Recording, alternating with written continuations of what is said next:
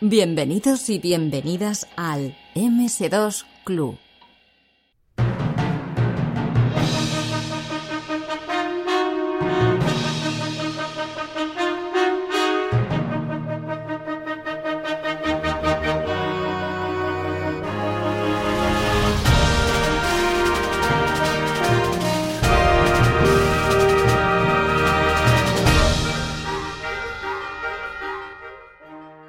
Aquí al compañero Laertes que se ha currado él solo, pues eh, no, no, voy a decir la documentación, ¿no? porque no es que haya cogido la Wikipedia y se la haya empezado a leer, sino que se ha pegado una currada de jugar a un montón de juegos porque él tiene una idea en la mente y esa idea es transmitirnos eh, la visión de una compañía a la hora de crear simuladores de vuelo.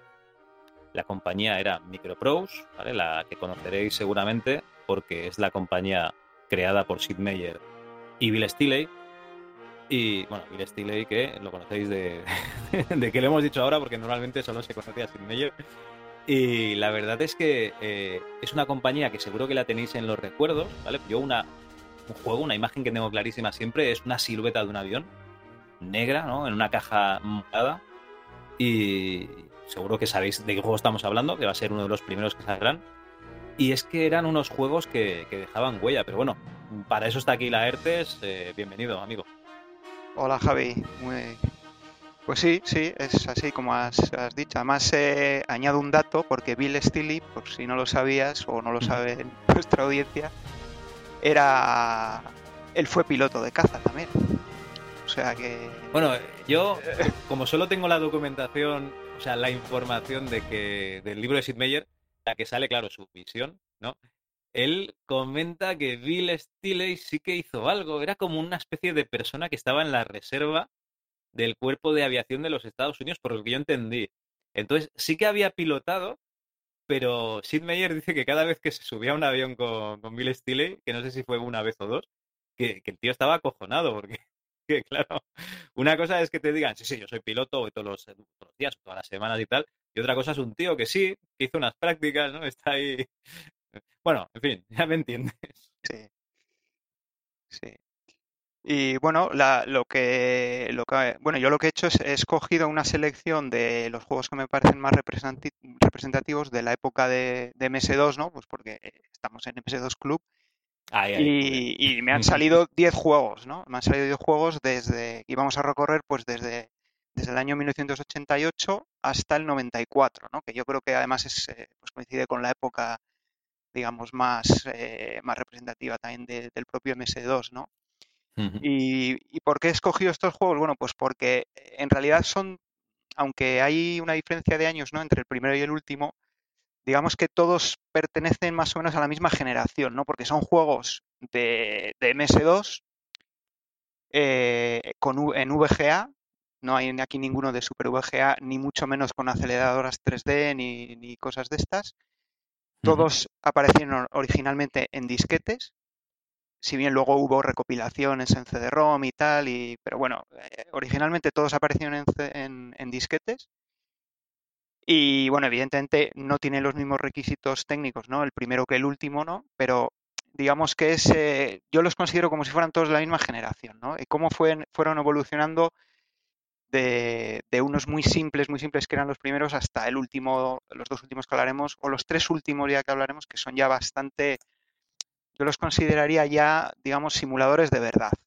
Eh, con, con, to, con, todas las limitaciones de técnicas de la época, ¿no? Estamos hablando eh, del año 94, pero ya se acerca bastante a, a lo que a, a, los simuladores modernos que hay hoy en día, ¿no? Sí, evidentemente con unos gráficos muchísimo peores, ¿no? En, en VGA 320 x 200, pero pero ya, sí, bueno, ya, ya, lo, ya lo vamos a ver eh, cuando hablemos sí, sí, de, que era de la, la CPU, que era la CPU la que iba tirando, ¿no? Iba eso es, eso el es. músculo, ¿no? Para, para renderizar todo. Eso es, al final, al final la diferencia entre el primero y el último simplemente es que, que tienes más, que requieren más RAM y más CPU pero el resto es lo mismo, el resto es MS2 y una VGA normal y corriente, o sea, no hay ningún requisito eh, extraño, ¿no? O adicional como tarjetas eh, aceleradoras gráficas o no sé, cosas así ya más, o super VGA o O sea, yo por eso los considero todos, digamos que es la misma, la misma generación, ¿no? De, de, de juegos. es el mismo juego remaqueado una y otra vez. A lo mejor, bueno, no, es, no exactamente. Hay algunos que sí, ahora, ahora lo veremos, pero no, lo, lo, luego ya va, va, variando mucho, va variando mucho y, van, y sobre todo eh, se ve la evolución, va mejorando un montón. Sí. Bueno, nos ponemos en antecedentes porque si, si MicroPro sí, sí, que hacía unos simuladores espectaculares para, para MS2, no aparte de otros tipos de juegos. Eh, de, de, hecho, seguramente eh, los más seminales son los de Sid Meier's, ¿no? Y los simuladores se quedan ahora mismo, a día de hoy, ¿no? Como en segundo término. Pero en su día eran muy importantes, yo creo que era el músculo de la compañía.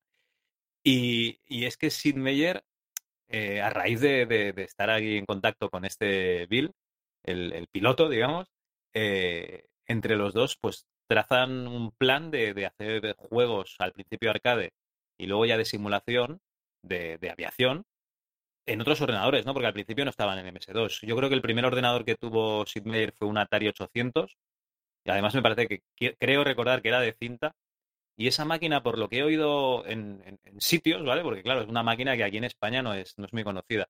Se ve que era un producto muy bueno a la hora de, de digamos, de trabajar para hacer juegos y tal, pero que Atari eh, no sacaba documentación. Es lo típico de voy a sacar yo los juegos y te vendo yo mis juegos, ¿vale? Así no tengo que, que digamos, eh, o sea, no vendo la máquina para que tú hagas tus juegos y te ganes dinero, ¿no? Lo hago todo yo. Sí, tipo de Nintendo hecho, hay una anécdota... y cosas así, ¿no? Sí, sí, tipo, tipo época mala de Nintendo, sí. De hecho, hay una anécdota con este Atari 800, que es que eh, IBM, antes de hacer el, el, Project Chess, ¿no? el IBM PC, pues Atari fue a ofrecerles hacer un estilo de ordenador Atari 800, ¿vale? Con la marca de IBM. O sea, ellos hacían el hardware, ponían el logotipo de IBM, ¿no? Y entonces, eh, en lugar del IBM PC, hubiésemos tenido un cacharro como, como este. Que la verdad es que me gustaría mucho poner las manos para ver cómo es, ¿eh? o sea, eh, simplemente para ver cómo se maneja. Y... Pero bueno, es una, una, anécdota que queda ahí, ¿no? De lo que podría haber sido, pero claro, no, no fue. También recordemos que Atari, después del 82, regular. Entonces también, bueno, hubiese sido una historia diferente, vete a saber. Y, y, bueno, yo antes de empezar, lo último que quería comentar es que, bueno, es una cosa que me da mucha pena decir, porque a mí estos juegos, pues en su época me, me gustaron mucho, yo les metí muchas horas. Sí. Eh, pero es que hoy en día estos juegos son injugables. O sea, yo he intentado, no, bueno, lo sé, evidentemente los he jugado en dos box, no tengo yo un PC de, un, un, de la época, ¿no? Para jugarlos y eh, no creo que sea problema del dos box, pero son injugables. Eh, no, el, vamos, la, tasa de frames por segundo es abismal en, en casi todos ellos. Los gráficos, evidentemente, pues en un simulador que, joder, que que no es un arcade, ¿no? En un arcade, pues te da igual que sean unos sprites eh, antiguos y tal, porque el juego en sí, pues no trata de eso, ¿no? Pero claro, en un simulador que, que, se supone que tiene que representar un terreno realista y tal, pues claro, estos juegos no, no tienen nada de eso, ¿no? Entonces, claro, eh, como, como, les llaman en, en, Retro Entre Amigos, ¿no? Son simuladores de suelo, ¿no? Porque solo ves el su un suelo plano y, y el cielo y, y el horizonte y algunas montañas que, que, que, son pirámides, ¿no? En vez de montañas. O sea que bueno, pero. No, pero sé, bueno, o sea que... no sé de qué te quejas. no sé de qué te quejas porque el primero de los que nos vas a hablar, eh, yo ahora, a día de hoy, lo puedo ver en color y veo que tenía el cielo azul, azul, un, sí, un azul así sí. bastante sí, cantoso, ¿no? Pitufo. Y el suelo normalmente marrón, ¿vale? Marrón caquita, ¿no? Marrón clarito. Sí, pero o es verde que yo lo también, veía eh, en yo lo veía en blanco y negro. O sea, yo veía gris y gris. Entonces, tú sabes que puedes hacer piruetas con el avión y dar vueltas. Y había momentos en que digo, ¿estoy del derecho o estoy del revés? ¿Vale? No lo sí, sabía. Sí, sí. Sí, porque el, el, primer juego del que vamos a hablar, bueno, comentar, ya, ya, comentar que no vamos a hablar de todos los simuladores de MicroPros porque evidentemente no uh -huh.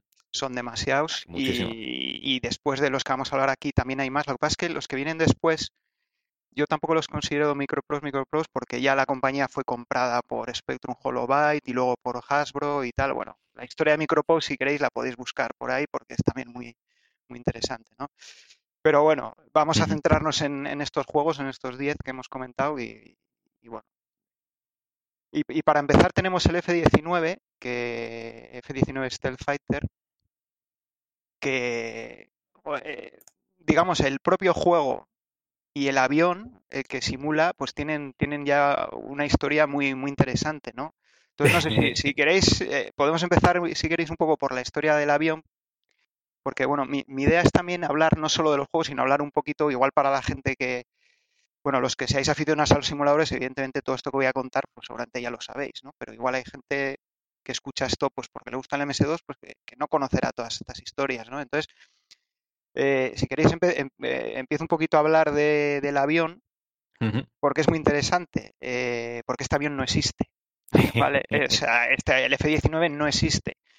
Entonces, eh, ¿por qué hicieron este simulador? Bueno, la historia es muy, es muy curiosa, ¿no? Porque eh, digamos que en los años 70 eh, Estados Unidos empezó a hacer, a intentar diseñar y fabricar un, un avión stealth, ¿no? Que se dice en inglés, que bueno, se suele traducir a veces como invisible, furtivo, pero bueno, que lo que lo único que quiere decir eso es que es un avión que es más difícil de detectar tanto por el radar como por infrarrojos, ¿no? Por el calor que produce los propios motores del avión.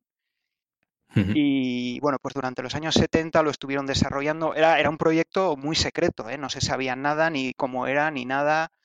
eh, pero bueno, en las revistas y, y en los medios de, dedicados, pues eso, a, a- a armamento y tal, pues, pues sí que salían noticias, ¿no? Con rumores de que se estaba desarrollando el avión y tal. Y, y bueno, el, el avión en realidad eh, al final fue el F-117 y voló por primera vez, si no recuerdo mal, fue, no sé si fue en el año 82 o en el 83, ¿vale? Pero, se, pero no se conocía, o sea, era, era secreto, nadie lo conocía, ni solo lo volaban de noche, de hecho, o sea, que no, no- lo conocía muy poca gente cómo era en sí el avión, ¿no? Incluso el nombre. Pero sí que hubo una, una marca de, de maquetas de estas de plástico, ¿no? De, de las que te compras y las tienes que pegar con pegamento y luego las pintas y tal. Bueno, que, que sacó un modelo que se llamaba el, F, Ujú. el F-19, ¿no? Y Sí. totalmente inventado, ¿eh? O sea, se inventaron cómo era y todo, el nombre y... Bueno, el Sí. nombre, si no, si no recuerdo mal, yo no sé cómo van muy bien los nombres de, de las, de los aviones de combate americanos, pero si no me equivoco, había un hueco, ¿no? Que después del F-17 no había un avión hasta el F no sé cuántos, y entonces ellos dijeron, está este, este proyecto de hacer un avión invisible, el F-19, no sabemos qué avión es, entonces sí, pues vamos a decir que es el F-19 y cogemos el modelo este que venden es, es en las correcto. eh, tiendas, ¿no? Eso es correcto. Lo que no sé si el nombre se lo dio directamente la empresa esta que hizo el modelo Ah, vale. o no, pero sí es cierto porque el F-18 es un avión que existe, el F-20 también y el F-19 no existe, ¿vale? Entonces, pues eh, sí, sí es cierto que cogieron el, el hueco que faltaba ahí, pero ahora, por ejemplo, tampoco hay, hay F-22, pero no hay F-23 ni F-24, ahí hay F-35. Entonces, bueno, eh, tampoco es, es- no es que vayan siempre en, secuencialmente, ¿no? No, esos son Pero bueno, números ya que es- han dejado para, para Microprose, para que hagan Eso es, eso es, eso es. Y entonces, eh, pues en todas las revistas del tema y en los libros de sobre aviación y tal de la época, pues salía el F-19. eh, y, y, de hecho yo tengo una, tengo un catálogo de una marca de maquetas italiana que se llama Italieri del año 1987, en la que viene, viene el F-19. Este, eh, este viene el, F-19 ya. viene el F-19, sí, sí, sí. O sea, tú podías comprarte la maqueta del F-19. Del año Y- 89, o sea que más o menos. No, no, del año 87. El catálogo que tengo Ah, yo es del año, 87, del vale, año vale. 87, sí. O sea, el avión Entonces sí. voló, el avión por primera vez voló en 1982, pero era secreto, nadie lo conocía. Y, y la presentación, digamos, al público fue en el año 89. ¿Vale? Cuando hicieron la presentación oficial ya con periodistas y tal, fue en el año 89. O sea, fíjate, si- siete años Sí. el avión fue secreto, nadie lo conocía, bueno, lo conocía muy poquita gente, en realidad, como era. Y entonces, eh, pues Micropro sacó un simulador de este F-19 Sí. en el año 88. Bueno, las fechas exactas es, es difícil encontrar, la verdad, están intentando encontrar fechas, pero es difícil encontrar fechas exactas. Yo lo que he podido encontrar es que salió, es, el juego salió a la venta en septiembre del, de 1988, ¿vale? En Estados Unidos. Eh, porque en España eh, no salió a la venta. eh, No sé la razón, pero bueno, creo, bueno, la razón es porque no había distribuidor aquí que distribuyera los productos de Microprose. Sí que se podría encontrar eh, de importación, en las tiendas, Sí. tiendas estas que te traían juegos de importación. Y yo, por ejemplo, he visto que, eh, revisando las micromanías y tal, pues he visto que en una tienda lo tenían de importación en marzo de 1989. Es lo, prim- lo primero que he conseguido encontrar, o sea, que varios meses después ¿no? de que saliera en Estados Unidos. Lo que sí es ya de asustarse es el precio que tenía. Porque ni te lo Hombre, pues imaginas. un montón de pasta, porque ni te lo imaginas cuánto costaba. eh, 10.400 pesetas. Pues te has quedado corto, macho. 12.000 mía. pelas costaba. Madre mía, 12.000 pelas. pelas en el año 89, ¿eh? Estamos hablando. O sea que eso era, eso era una pasta. Vale, Hostia, y por, mucho dinero. sí, sí, y por supuesto de Yo creo que te importación. comprabas, te comprabas una NASA, ¿eh? Yo creo que así. por Yo creo que sí, sí, sí, sí. Y por supuesto, claro, era de importación con el manual en inglés y tal, que en, ape- en aquella época a ver quién sabía inglés también. Yo, yo desde luego Sí. no. O sea que No, no, yo tampoco, yo tampoco. primero a ver, quién, a ver quién sabía inglés y a ver quién tenía un PC para jugar en casa, claro, en aquella época en. España. Porque aquí estábamos todos con los 8 bits en, en aquella época, con nuestras cintas y, y la era. y estaba con el, con el Commodore, sí, sí. claro, Tú yo con con- el Spectrum, yo- imagino. No, no, yo, yo con el, yo con el MSX. Ah, vale, vale, MSX. Sí, o sea, Vale, pero bueno, que, que vamos, que hubiéramos tenido este juego en aquel año y, y- y hubiéramos flipado, vamos. Bueno, a ver, yo creo que flipamos ya cuando llegó. Supongo que lo distribuiría Herbe, ¿no? Sí, que más bueno, o menos era el que distribuía todo. Sí, sí, luego cogió Herbe la distribución y yo por lo que he estado viendo en las micromanías, eh, se publicó alrededor, fíjate, de diciembre, bueno, por lo menos la primera reseña que aparece en... O sea, el primer, no la reseña en micromanía, sino el primer La anuncio publicidad, ¿no? en la publicidad que yo lo he encontrado es en la, en la micromanía 31 de diciembre del 90. O sea, más de dos años después de que saliera en, en Estados Unidos. Y luego ya la reseña, Perdona, perdona. y luego ya la reseña, la, la reseña salió en el número eh, 32. Pues ya sabéis, si queréis mirar el comentario del juego, Micromanía número 32, que las tenéis escaneadas u originales y le echáis un vistazo. Un par de cosas te quiero comentar con este juego. La primera es que he estado mirando aquí, estoy cotilleando, eh, y Micromanía sacó para Commodore 64 y Spectrum el Project Steel Fighter. O sea, ya estaban jugueteando ¿no? con la idea de, Sí, de sí, este ese es anterior. Sí, sí, sí, Sí, ese es anterior. pero solo para, para 8 bits. Y, y luego que esta caja, yo tuve la suerte de, de- bueno, tengo un amigo, tuve la suerte de un amigo, no, todavía tengo este amigo, que tuve la suerte de que me dejase la caja original del F-19 Steel Fighter, pues con su guía de teclas, de accesos rápidos y tal, y su pedazo de manual, o pedazo Sí. de manuales, porque creo que llevaba uno de, digamos, de los aviones y otro de, de manejo. Me, me quiere sonar, ¿eh?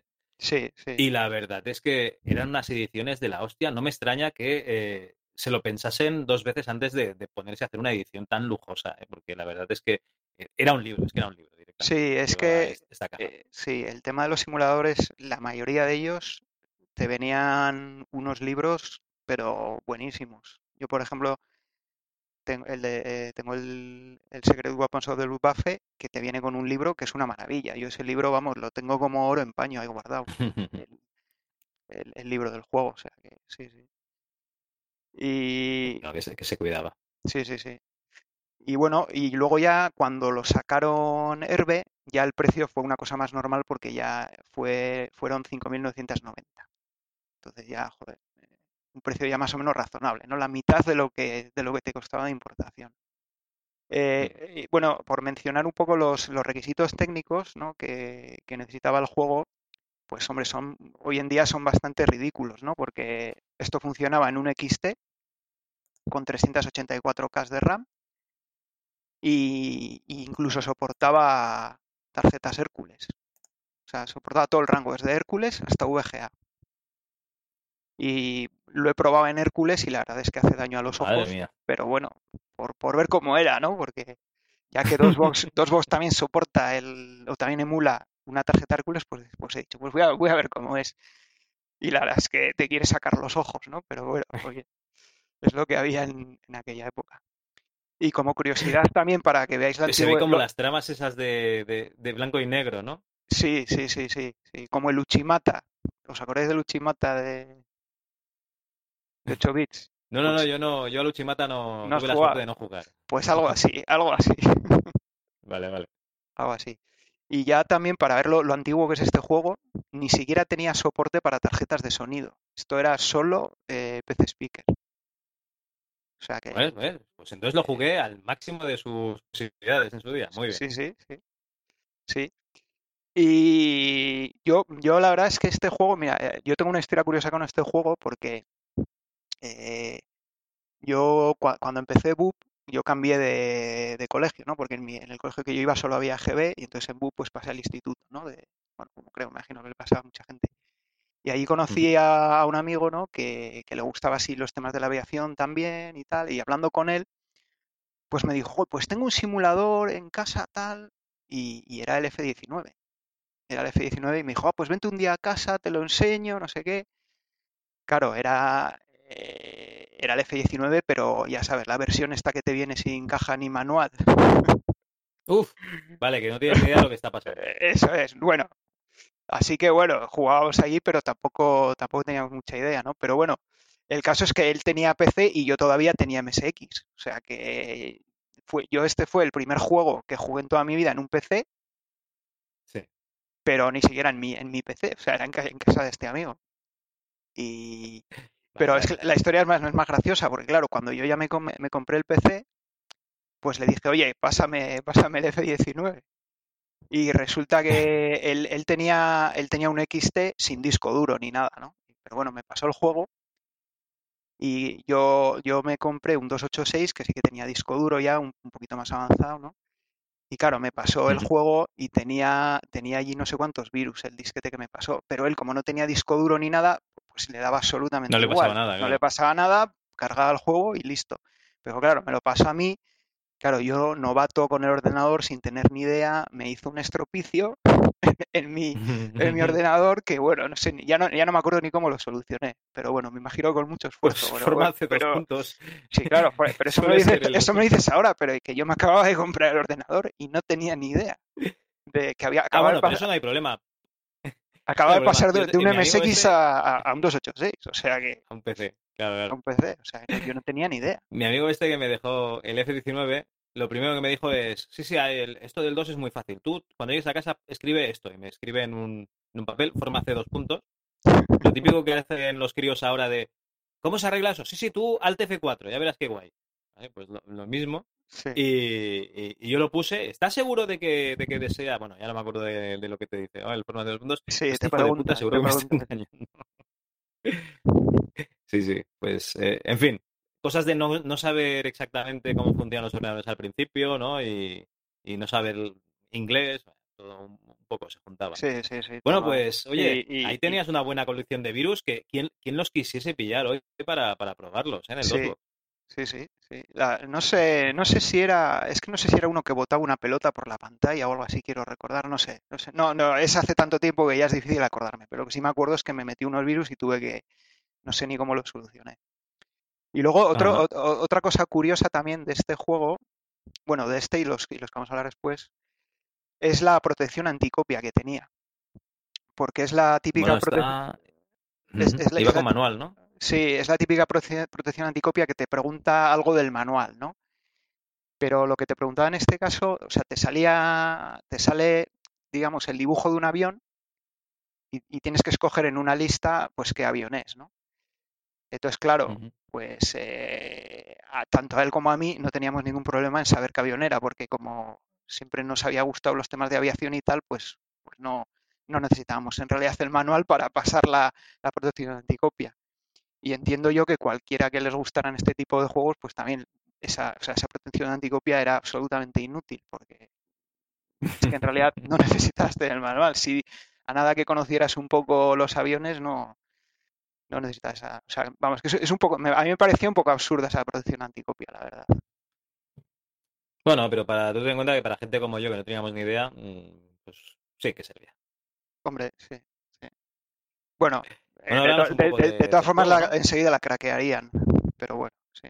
Sí, seguramente. Sí, bueno, y vale, y luego el, el juego en, en realidad eh, bueno, eh, es bastante eh, irreal, ¿no? Eh, por muchas razones. Eh, bueno, lo primero es que el avión, lo lo que hemos comentado, el avión no existe, ¿no? Pero si nos, si nos basamos en lo que es el F-117, ¿no? Que digamos que es el avión que luego sí que fue el, el verdadero Stealth Fighter, pues ese avión en realidad es un avión muy particular, ¿no? Porque simplemente es un avión de ataque que su misión es simplemente entrar a territorio enemigo sin, sin que se le descubra, tirar un par de bombas al, al objetivo que, que sea y escapar de allí echando leches, ¿no? Sin, a poder ser sin que le detecte nadie, ni enfrentarse a ningún otro avión, ni nada de nada, ¿no? Pero en cambio aquí, poco lo que el, sería un drone a día de hoy, ¿no? eh, más o menos, sí, sí, más o menos, algo así. eh, y, y sobre todo por lo que hemos comentado, ¿no? Que es un caza, o sea, es un, es un avión que, pues que es muy difícil de detectar con el, por, por radar, ¿no? Eh, y entonces, eh, esa es su misión, vamos, entrar, tirar las bombas y salir. No es nada más. Y que nadie le vea y no se enfrenta con nadie más.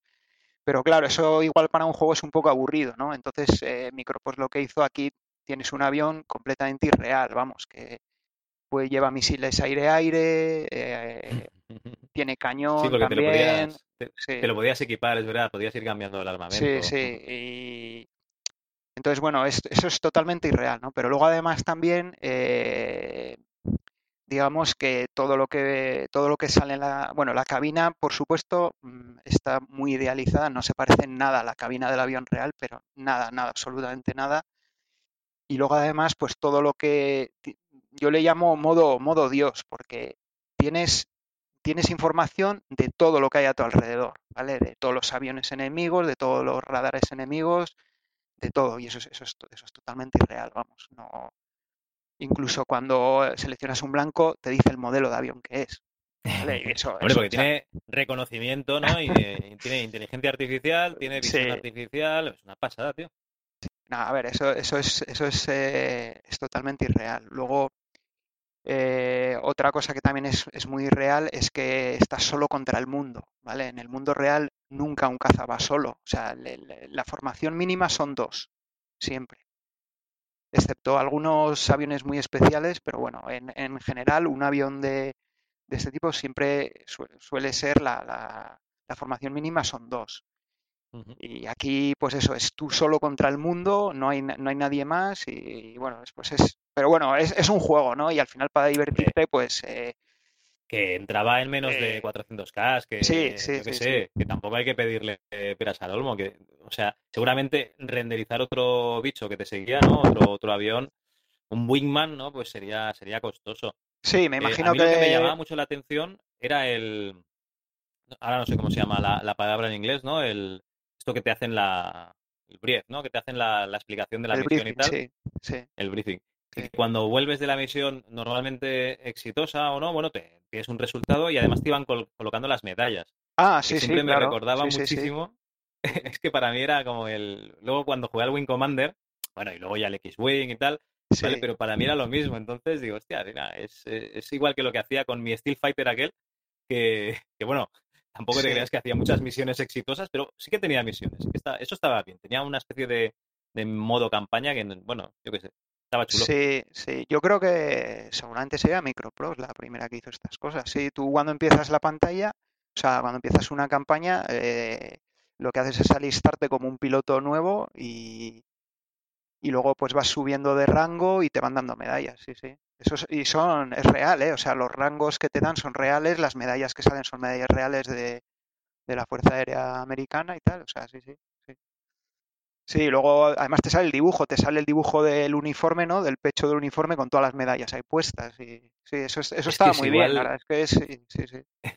es igual que lo que hicieron luego, ya te digo, en el X-Wing y en el Wing Sí, Commander, ¿no? sí, Que salías ahí, te han ascendido a no sé qué, y te ponían la medallita, y eso estaba chulo. sí, sí. Yo qué sé, Y ya que, ya que era de, ¿no? Eh, hacer una misión, ¿no? Con esas escenas. sí. Y, y luego, pues en cuanto a lo que, lo que suele, lo que se le llama en los simuladores de vuelo, el modelo de vuelo, ¿no? Digamos que es lo bien que representa la física de un avión, el, el, el juego, pues es un poco eh, también bastante simplificado, ¿no? Con respecto a lo que es un avión de verdad. De hecho, por ejemplo, no tienes, no tienes timón de dirección, ¿no? Bueno, no sé si lo, cuento también.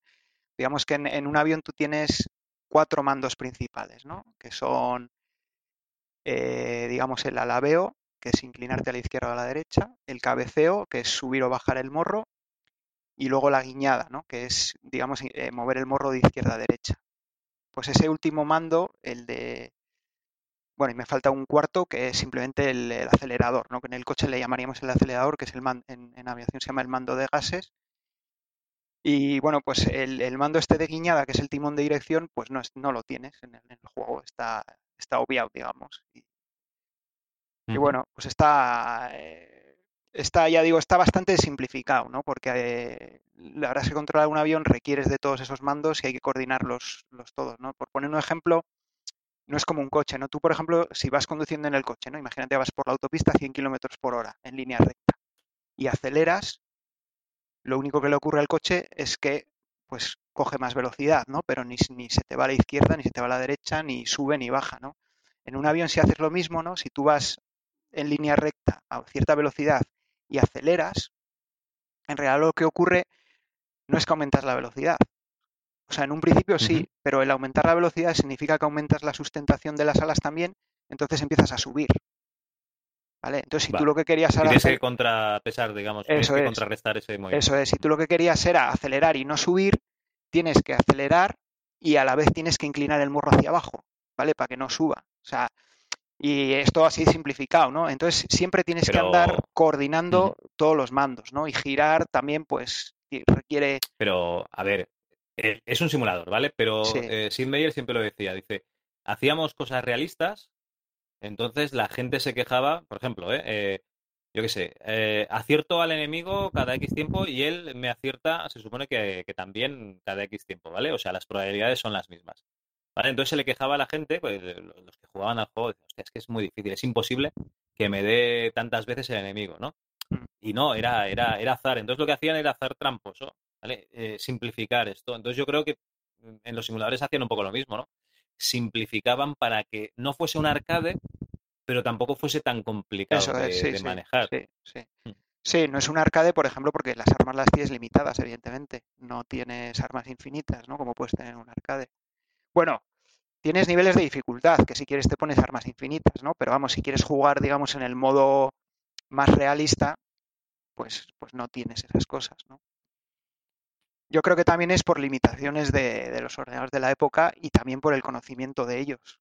Creo yo, también tampoco es, sencillo programar esto, ¿no? Entonces, están muy limitados y yo creo, que, yo, creo que se junta todo. Se junta todo. O sea, el público eh, objetivo, el público objetivo que sabe que eh, un avión lleva estos cuatro mandos que te he dicho, se va al Fly Simulator, ¿vale? Y yo creo que aquí era más tener como una especie de experiencia semi-real, ¿no? En la que disparas. Claro, claro, sí, e, evidentemente lo bueno que tienes que aquí vas disparando, ¿no? Y, bombardeando y tal, y haces tus misiones, ¿no? Pero sí. Sí, sí. Tú ten en cuenta que el, Bill Steely este le hizo poner una torreta, ¿vale? una metralleta en el Silent Hunter, me parece que es. Le hace poner una metralleta en los submarinos. Y en una de las misiones de demostración, eh, estaban haciendo una partida con, con el submarino, se les acabaron los torpedos y se cargaron, gracias a la torreta, a un, a un bueno, supongo que sería un destructor o algo así que tenían delante. Y entonces estallaron todos los que, todos los que estaban ahí, estallaron en, en algarabía, ¿no? Y, y, juerga y, todo bonito y tal, porque, pues claro, porque habían ganado, ¿no? Con el submarino. O sea, que lo habían hecho más arcade, lo habían hecho menos real, más arcade, al mismo tiempo más divertido. Entonces, eh, yo creo que buscaban un poco eso, ¿eh? No real, real, sino algo que fuese divertido y, y de matar, y sobre todo de matar. Sí, sí. Pero bueno, luego veremos, cuando lleguemos ya a los últimos, veremos que la balanza ya se va inclinando mucho más del lado del realismo. ¿eh? Ya, ya, ya llegaremos, pero sí, sí. yo por eso digo que creo que es un poco mezcla de todo, de que, de que al final están aprendiendo, los ordenadores de la época eran muy limitados y también, pues eso, también que al final es un juego, ¿no? Que tiene que ser divertido. Claro. Bueno, pues si te parece bien, bueno, ya lo, este lo, último, ya lo, último para comentar después es que el, digamos que, que el manual, el manual tiene algunos errores también, que bueno, solo los detectas pues si, si conoces el, mundillo, ¿no? Y, también algunos modelos de avión en la simulación pues están mal, no, eh, no son los que son, no son los que dice el juego que son, ¿no? Pero bueno, eso ya son detalles, digamos, que, que solo los pillas, pues si te gusta hasta el mundillo este de, la aviación y de la aviación militar y tal, pero bueno, sí, que son, que tampoco le resta nada al juego, ¿no? Simplemente lo comento pues como, como detalles así que igual no son muy conocidos, ¿no? De, del juego. Y sí, bueno, si, si, quieres pasamos ya, a menos que te hagas algún comentario, alguna preguntilla más de este, y pasamos a ir al siguiente. No, no, F-19 yo, yo, lo veo bien, año 1988. Y el año siguiente ya nos no sacan el siguiente título, ¿no? Sí, el, el, siguiente yo lo que he conseguido mirar es que salió en Estados Unidos en agosto del 89 y es el F-15 Strike Eagle 2, eh, que es Strike Eagle 2 porque ya hubo un F-15 que salió para ordenadores de 8 bits también y para creo que también para MS2, pero bueno, es muy es muy arcaico. A mí la verdad es que me parece tan arcaico que bueno, no lo no lo vamos a comentar, ¿vale? Pero yo creo que este en realidad más que F-15-2 se tenía que haber llamado F-19-2, porque en realidad es, es el mismo juego, es, es eh, prácticamente el mismo juego. De hecho, Sid Meier no participó, pero en los créditos sigue saliendo, porque digamos que la base del juego es, es, la, es el F-19 y cambia, pues, ¿qué, es lo que cambia? Bueno, pues cambia el modelo de avión, que evidentemente ya no, ya no es el F-19, es un, es un F-15, y cambia un poquillo los gráficos, eh, está un están un poquito mejorados los gráficos, eh, pero bueno, tiene soporte ya para, para tarjetas de sonido, para AdLib y Roland MT32 pero es básicamente el, mismo juego. Incluso yo diría que eh, en alguna cosa es inferior al, anterior, porque por ejemplo, no puedes escoger el armamento que llevas, siempre llevas el mismo. Siempre llevas eh, unos cuantos misiles aire-aire y, unos cuantos aire-tierra y siempre llevas los mismos. No tiene la pantalla que tenías en el F-19, por ejemplo, para, para elegir eh, el armamento. Y los requisitos en realidad son los mismos, los mismos que hemos comentado para, para el F-19. Y, este también, pues salió, en, España salió también bastante tiempo después, porque yo por lo que he podido ver, pues en Micromanía lo comentaron en el número 40. Bueno, en el número 40 daban como una especie de adelanto, que es el, el número de septiembre del 91, y luego ya en el número siguiente, en el 41 de octubre, ya hicieron la reseña del juego, ¿no? O sea que estamos hablando también eh, como dos años después de que se publicara en Estados Unidos. Vamos, que seguían llegando un poquito tarde, ¿no?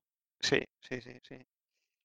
Y, bueno, eh, eh, este juego, lo, el, el, avión que simula es, es, un F-15, pero no es un F-15 cualquiera, no es el F-15E, que es una versión, digamos, de, de ataque al suelo también, biplaza, del F-15 original, ¿no? Que el F-15 original es un, es monoplaza y es, es un caza de superioridad aérea, ¿no? Que, que, bueno, superioridad aérea se les llama al avión que es pues para dominar el cielo, ¿no? Que no dejas que haya ahí ningún avión enemigo y, estás tú ahí de, serie, ¿no? Mandando, derribando a todo lo que se, a, todo, lo que se mueva, ¿no?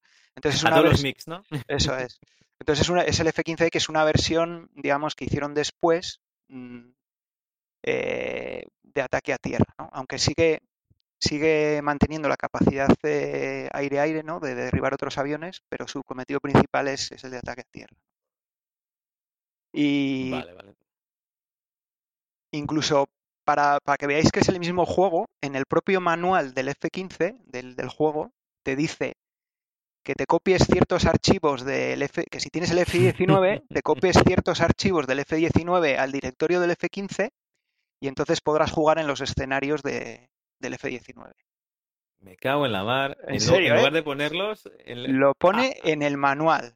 En el manual te pone cópiate los archivos no sé qué punto SCN y para jugar en los escenarios del F-19. Porque en el F-19 jugabas, no sé si era.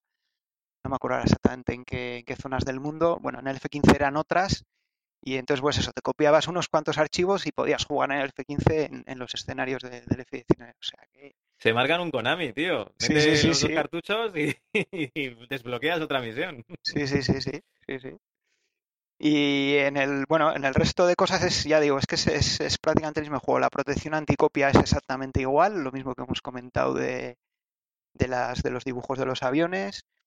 Y, y lo que hemos, todo lo que hemos comentado es lo mismo, que es bastante, pues eso, que estás en modo Dios, ah, vamos, ah, ves todo a tu alrededor, no, no, en fin, que, que es bastante irreal en ese sentido, ¿no? Pero bueno, es muy divertido. O sea, estos juegos en su época eran, eran muy divertidos y, y flipábamos todos, vamos, con estos juegos.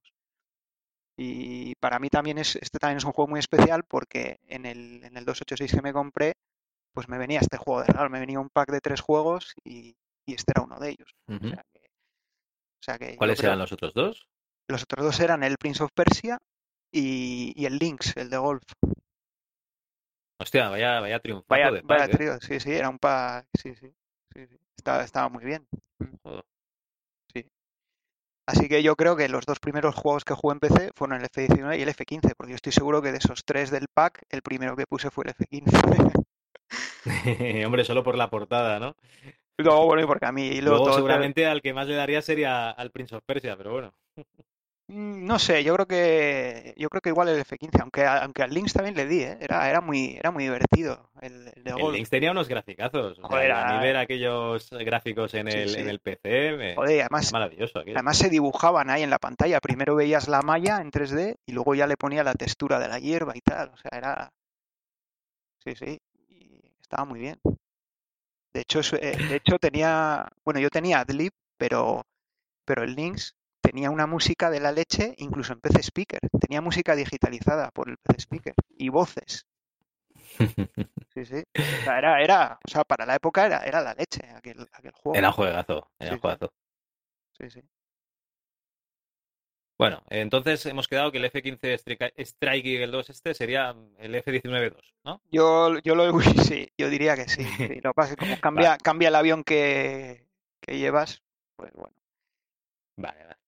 Lo que pasa es que está, bueno, como comentaba, es el, el, el F-15E que simula, es un avión biplaza, pero bueno, tú no, no lo comento porque luego cuando veamos el F-15-3, pues sí que sí que lo veremos, ¿no? Pero tú aquí no, aunque sea un avión biplaza, tú no puedes moverte de una cabina a otra.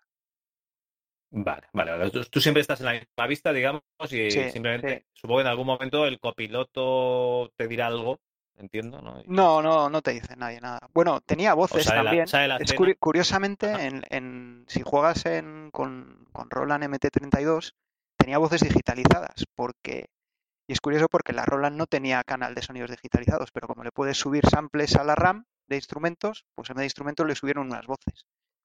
Y sí que, y sí que tiene voz, sí, sí, y sí que tiene voces. Ahora, lo que no sé si es que aquí me, me entraron dudas porque, claro, yo no sé si es una versión posterior, la que he estado probando, no sé si es una versión de estas que sacan posteriormente en recopilatorios y tal. Igual estoy metiendo aquí la pata y es una versión posterior y la original no lo tenía, no lo sé. Pero yo, desde luego, la que he estado probando en dos box sí que tenía unas voces si pones la Roland MT32, que entiendo yo que se hace así como, como he explicado, porque, claro, la Roland no es como la Sound Blaster que tenía el canal de sonido digitalizado. Entonces, yo creo que lo han No, no, lo que tiene son instrumentos. Pero como tiene instrumentos que, le puedes meter eh, los instrumentos, pues creo que es algún truco de esos, no sé.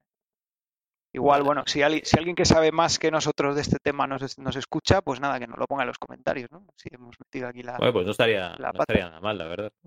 Porque sí, a mí la verdad es que me sorprendió ver que tenía voces, pero bueno, no sé, no sé. Es una, una duda ahí que me he quedado.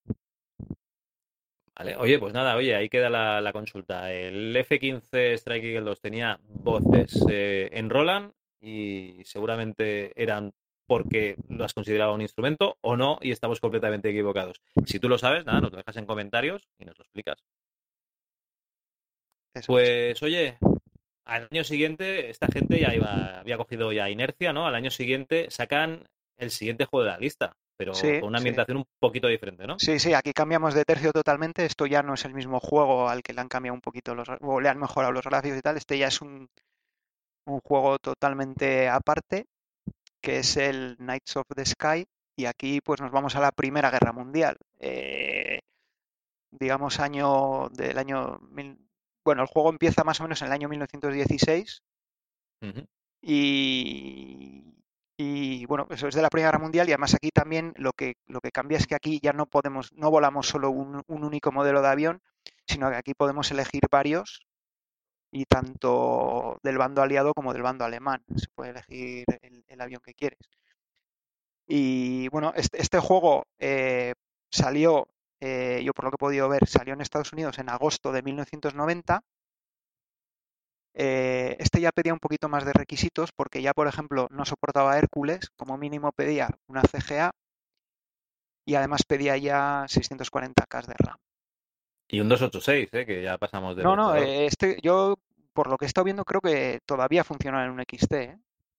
Bueno, en, según Movie Games pone un 286, pero bueno, puede ser, ¿eh? porque a veces las especificaciones... En la caja pone XT, pone requisitos ah, pues mínimos XT, pero en la caja seguro no sé evidentemente ahora es difícil comprobar esto no porque a ver quién tiene un XT para probarlo pero pero bueno en, principio en la caja ponía XT y, y, bueno aquí también lo mismo en España pues no salió hasta eh, es bueno, no, yo no he conseguido saber en qué fecha salían los juegos en España, pero bueno, basándome en cuándo salían en, en, la publicidad y en Micromanía, pues yo la primera referencia que tengo es que en la Micromanía lo comentaron en la número 43 de diciembre del 91. O sea que también año y pico después de, que saliera en, Estados Unidos.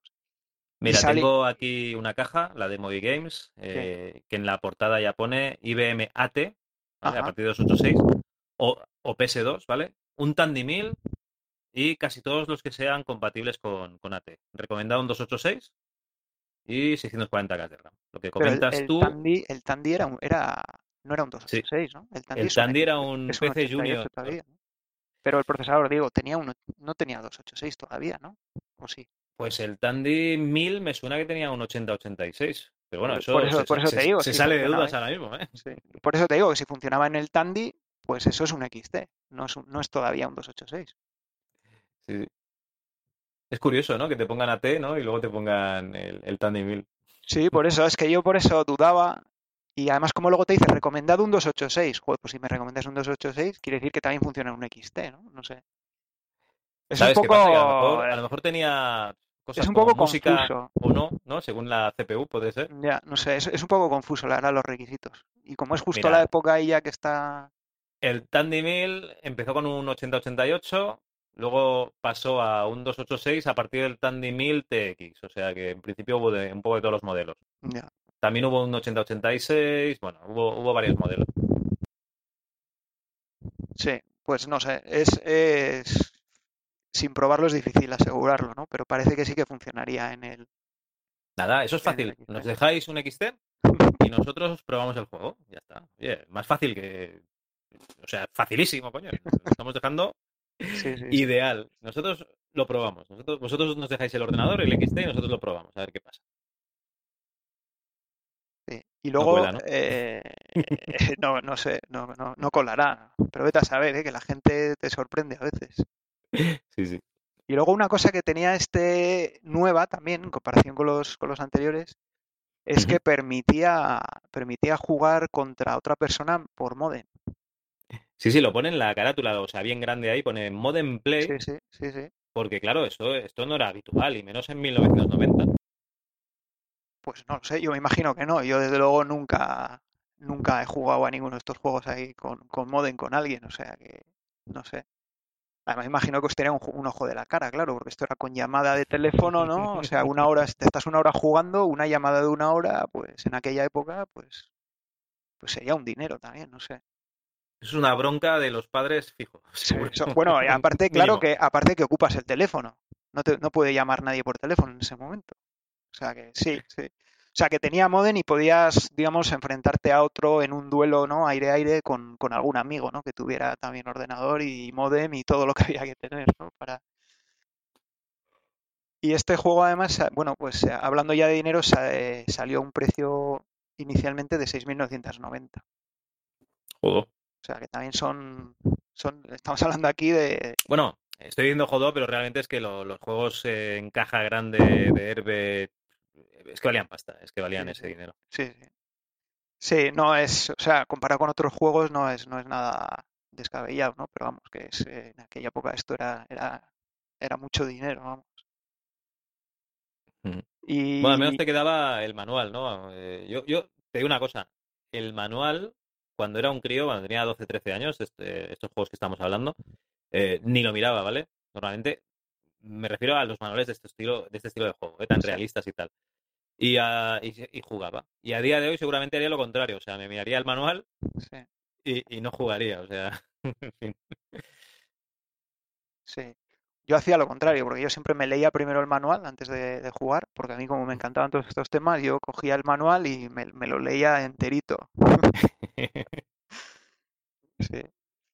Y, bueno, este, el, Night of the Sky lo que tenía también es un poco el, el modo, el modo campaña, digamos, por llamarlo de alguna manera, era un poco especial, ¿no? Porque lo que tenías que hacer era conseguir llegar a ser el mayor as. Y bueno, as en el mundo aquí de la, de, pues eso, de los pilotos de caza se llama un as, es un piloto que ha conseguido derribar cinco aviones. Ajá. en Ah, combate, en eso es, combate. eso es- eso es una as, Eso es un as, sí. O sea, si, si derribas cinco aviones, ya eso se te, se te considera un as. Vale, vale. Entonces, eh, tu objetivo es convertirte en el mayor, o sea, claro, no estás limitado a cinco. Si sigues derribando aviones, pues más, ¿no? Y entonces tu objetivo es conseguirte en el mayor as de la guerra. Y es curioso porque según vas avanzando las misiones, pues te salen pantallazos como de periódicos de la época diciendo, pues no sé qué piloto consigue derribar 20 aviones y tal. Y entonces, pues te va saliendo eh, pues eso, como si estuvieras eh, en, en la historia, ¿no? Y te va saliendo, la- o si tú, si tú vas derribando más aviones, pues apareces tú en los periódicos, ¿no? Eh, has derribado, no sé, tu piloto ha derribado no sé cuántos y te invitan a, pues a recepciones en, eh, en palacios y tal y cosas. O sea, es, es un poquillo, sí, tiene como una, una especie de historia, ¿no? Detrás. Bueno, no, no, no historia, sino, no sé, eh, como una, una especie de la carrera del piloto, ¿no? Eh, y bueno, también te dan medallas y cosas igual que en los anteriores, pero tiene esta, esta cosilla especial, ¿no? Que es esa rivalidad contra, contra el resto de ases, ¿no? Tanto, tanto del bando enemigo como de tu propio bando, ¿eh? O sea, no, sí, es, es un poco como una, como un torneo entre todos ahí, sí. Oye, pero este, este también lo has probado, ¿no? Sí, sí, lo he probado, sí lo he probado, pero pff, es que es lo que, lo que comentaba Una, una pregunta. Había un juego de, de simulación, bueno, simulación, eh, era más arcade. De, también de la Primera Guerra Mundial, me, me quiere sonar que era Age of the Sky. Ah, no sé si de la primera o la segunda, ¿vale? Puede que la segunda. En la que tú podías mirar fuera de- del avión, ¿vale? Tenías diferentes vistas. sí. Y entonces eh, había veces que se te había incendiado un motor y tenías que apagarlo, por ejemplo, y cosas así. Esto aquí también está, o sea, tú tienes vistas de- del avión por Ah, fuera o sí, sí, sí, sí. Tú tienes en todos los que hemos comentado hasta ahora, bueno, y en todos los que vamos a comentar después, tienes vistas desde fuera, si quieres. Vale, vale. O sea, Sí, puedes sí, sí. la cámara. Sí, sí, tienes varias vistas. Puedes poner la cámara de, como persiguiendo a tu avión, o puedes ponerla fija en un sitio y que se le vea pasar. Sí, tiene varias cámaras, sí. Sí, Vale, vale. Hombre, eso era un puntazo ¿eh? en aquella época, también te digo. sí, sí, sí. Puedes tener una cámara, por ejemplo, si tienes un objetivo localizado, puedes poner una cámara en ese objetivo enfocando hacia ti, ¿no? O sea, que digamos que ves en primer plano tu objetivo y tu avión al ataque, ¿no? fondo. Y, sí, sí, sí, sí. Eso no habíamos comentado, pero sí, es una cosa también que yo creo que es... eh, que yo creo que fueron Microports también los primeros que, la, que lo hicieron. Sí, luego ya eso ya lo tienen todos los simuladores, pero yo creo que fueron ellos los primeros también. Sí. Mm. Bueno, pues oye, eh, segunda, o sea, Primera Guerra Mundial, eh, supongo que objetivo sería todo metralleta, ¿no? Bombardear poca cosa aquí, ¿no? Sí, no, aquí bombardear poco. Aquí era derribar aviones enemigos y, y derribar globos de observación también. Y sí, sí, aquí es básicamente es todo, todo, todo combate aéreo, sí. Muy bien. Sí, aquí también tampoco tiene, por ejemplo, lo que comentábamos antes del timón de dirección. Y bueno, en un avión de la Primera Guerra Mundial sin timón de dirección estás perdido por muchas razones, pero bueno, sí, por lo que hemos comentado antes de la coordinación de todos los mandos, pero también por el par motor de la hélice y tal. Bueno, hay, hay un montón de detalles ahí que, que si no tienes ni timón de dirección me parece que poco vas a volar, pero bueno. Bueno, bueno, izquierda, es- izquierda, es- derecha, arriba, abajo, tío. No, no- no Sí, compliques. pero no, no es, no es tan sencillo. No, no- no es así, no es así. Pero bueno. Pero Vale, bueno, es un juego, ¿no? Y tiene, tiene que ser divertido y tal, pero bueno. esos son detalles, pues eso, que solo es para la gente muy... que bueno, pues que le gusta mucho el tema de la aviación, ¿no? Pero bueno. Muy bien. Pues oye, si quieres pasamos al, al año siguiente, a Sí, 1991. sí, pasamos Y, al año siguiente y cambiamos, sí de- que tenemos, cambiamos ¿no? de El... tercio completamente. Porque en julio, ya digo, las fechas no, no me, la- no me las toméis al pie de la letra, son las que he podido encontrar, pero bueno, en julio del 91 salió el Gunship 2000, que es la segunda parte también de otro que salió mucho antes, que tampoco vamos a contar, que era el Gunship, que este es totalmente diferente a todo lo que hemos hablado hasta ahora, porque este es un simulador de helicópteros, ¿vale? O sea, Hombre, cambia, cambia helicópteros. Sí, sí, El sí. trueno. Yo oigo El trueno azul. solo el trueno azul. Yo solo puedo acordarme del trueno azul. Sí, Sí, sí. Y bueno, es, es un simulador de helicópteros que también, al igual que el Night of the Sky, eh, tienes varios modelos de helicópteros para, para, para volar, no solo uno. Y además añade una cosa nueva también, que es que ya no vuelas solo. O sea, en este simulador no vuelas solo, sino que vuelas en un, en una, digamos, en una formación de cinco helicópteros. Y en un principio, bueno, creo que las primeras misiones de la campaña vuelas solo, pero cuando ya te ascienden, no sé si es a capitán o a, cierto rango, ya vuelas como líder de una formación de cinco helicópteros, ¿vale? Entonces les puedes dar órdenes de dónde quieren que vayas, eh, tal, pues, pues puedes, puedes hacer emboscadas, ¿no? Tú vas por aquí, tú por aquí, no sé qué. Y bueno, pues ya es un poquito más, eh, un poquito más complejo, ¿no? Porque ya no solo manejas tu helicóptero directamente, sino que tienes cuatro compañeros, ¿no? Y tienes que conseguir manejarlos bien para que sobrevivan y cumplir los objetivos que tengas, ¿no? Y, y bueno, es, es bastante, comparado con los otros, es un poquito ya más avanzado, ¿no? Digamos. El, y aparte que volar un helicóptero es, es completamente diferente a, a volar un avión. Vamos, no tiene Eh, nada que ver. Estoy viendo aquí las imágenes del- de, bueno, los screenshots, ¿no? Y todo lo que es eh, entrega de medallas, el briefing, etcétera, está Eh, espectacular, ¿vale? sí. Pero el helicóptero son cuatro polígonos Sí, hombre, claro, es lo que comentábamos al principio. Son, y, y- y ya está, ¿eh? O sí, sea, sí, sí, son, a ver, son, son cuatro polígonos, por supuesto, sin texturas y sin nada. Polígonos sólidos de los de, de los de la prim- las primeras épocas del 3D. de los buenos, de los que no se rompen, claro que sí, sí. Oye, ¿y qué te iba a decir? Y en esta formación, ¿esto iba un poco como el Wing Commander, ¿no? Que tú le dabas órdenes a tu compañero de ala, o, o- o aquí Sí. cada uno era sálvese quien pueda y mariquita al último. No, no, eh, bueno, eh, les podía, les dabas órdenes, les dabas órdenes, sí. Podías decirles que fueran contigo, podías decirles que rompieran la formación, les podías poner puntos de ruta en el mapa para que lo siguieran. Ajá. O sea, casi un poco, casi como, como un juego de, como un RTS, casi, ¿eh? O sea, les podías hacer, podías Ah, los mandar. movías, los movías directamente tú por el mapa. No, no, no que los movieras tú, se mueven ellos, pero tú les podías poner eh, puntos de dirección en, en- en el mapa. Podías Ajá, poner varios puntos para que recorrieran ese, ese camino. Muy bien, muy bien. Sí, Oye, sí. pues bien, ¿no? Hombre, una cosa diferente, claro que sí. Sí, sí, sí, sí, no, es, estaba muy bien. Además, eh, ya digo, bueno, volar un helicóptero es completamente difere- diferente y además las misiones de los helicópteros también es, es completamente diferente porque estos, eh, bueno, lo que simula aquí es principalmente helicópteros de ataque, ¿no? Que básicamente es para cargarte vehículos, ¿no? Tanques, camiones y cosas así. Entonces, el vuelo es completamente diferente. Estos helicópteros van siempre a ras del suelo, intentando ocultarse pues detrás de las eh, en valles, ¿no? Detrás de montañas y cosas así para que no te vean. O sea, es un vuelo completamente diferente a, a ir en un avión que normalmente van a mucha más altura, ¿no? O sea, es un vuelo, digamos, mucho más eh, más exigente, ¿no? Porque estás muy cerca del suelo y cualquier cualquier fallo, pues te, te- te estrellas, ¿no? Entonces, la verdad es que es muy era un juego muy muy muy divertido y, ya digo, completamente diferente a los que hemos visto hasta ahora. Sería un poquito más arcade, a lo mejor. Mm, No, no, no, de arcade tiene muy poco. No, no, no, ¿No? no Ah, vale. tiene, no, no, es, no. Y, y el tema armas, tendrías, sería como aquellos helicópteros de Rambo que tenían un montón de misiles y además tenían Sí, las metralletas. sí, sí. Sí. Bueno, eh, digamos que el helicóptero principal que puedes llevar es el Apache, también, bueno, muy, Hombre, famoso. Y sí, llevas misiles antitanque, cohetes, eh, principalmente misiles antitanque y cohetes, más luego el cañón que tiene integrado el propio helicóptero. Sí. Luego, bueno, luego puedes, puedes llevar otros modelos de helicóptero, también unos, el Kiowa y tal, bueno, unos que son así más de reconocimiento, pero bueno, el principal es el Apache, y sí, que es, básicamente es para cargarte tanques. Tienes que, Vale. la mayoría de las misiones es encontrar una formación de tanques y cargarte todos los que puedas. sí.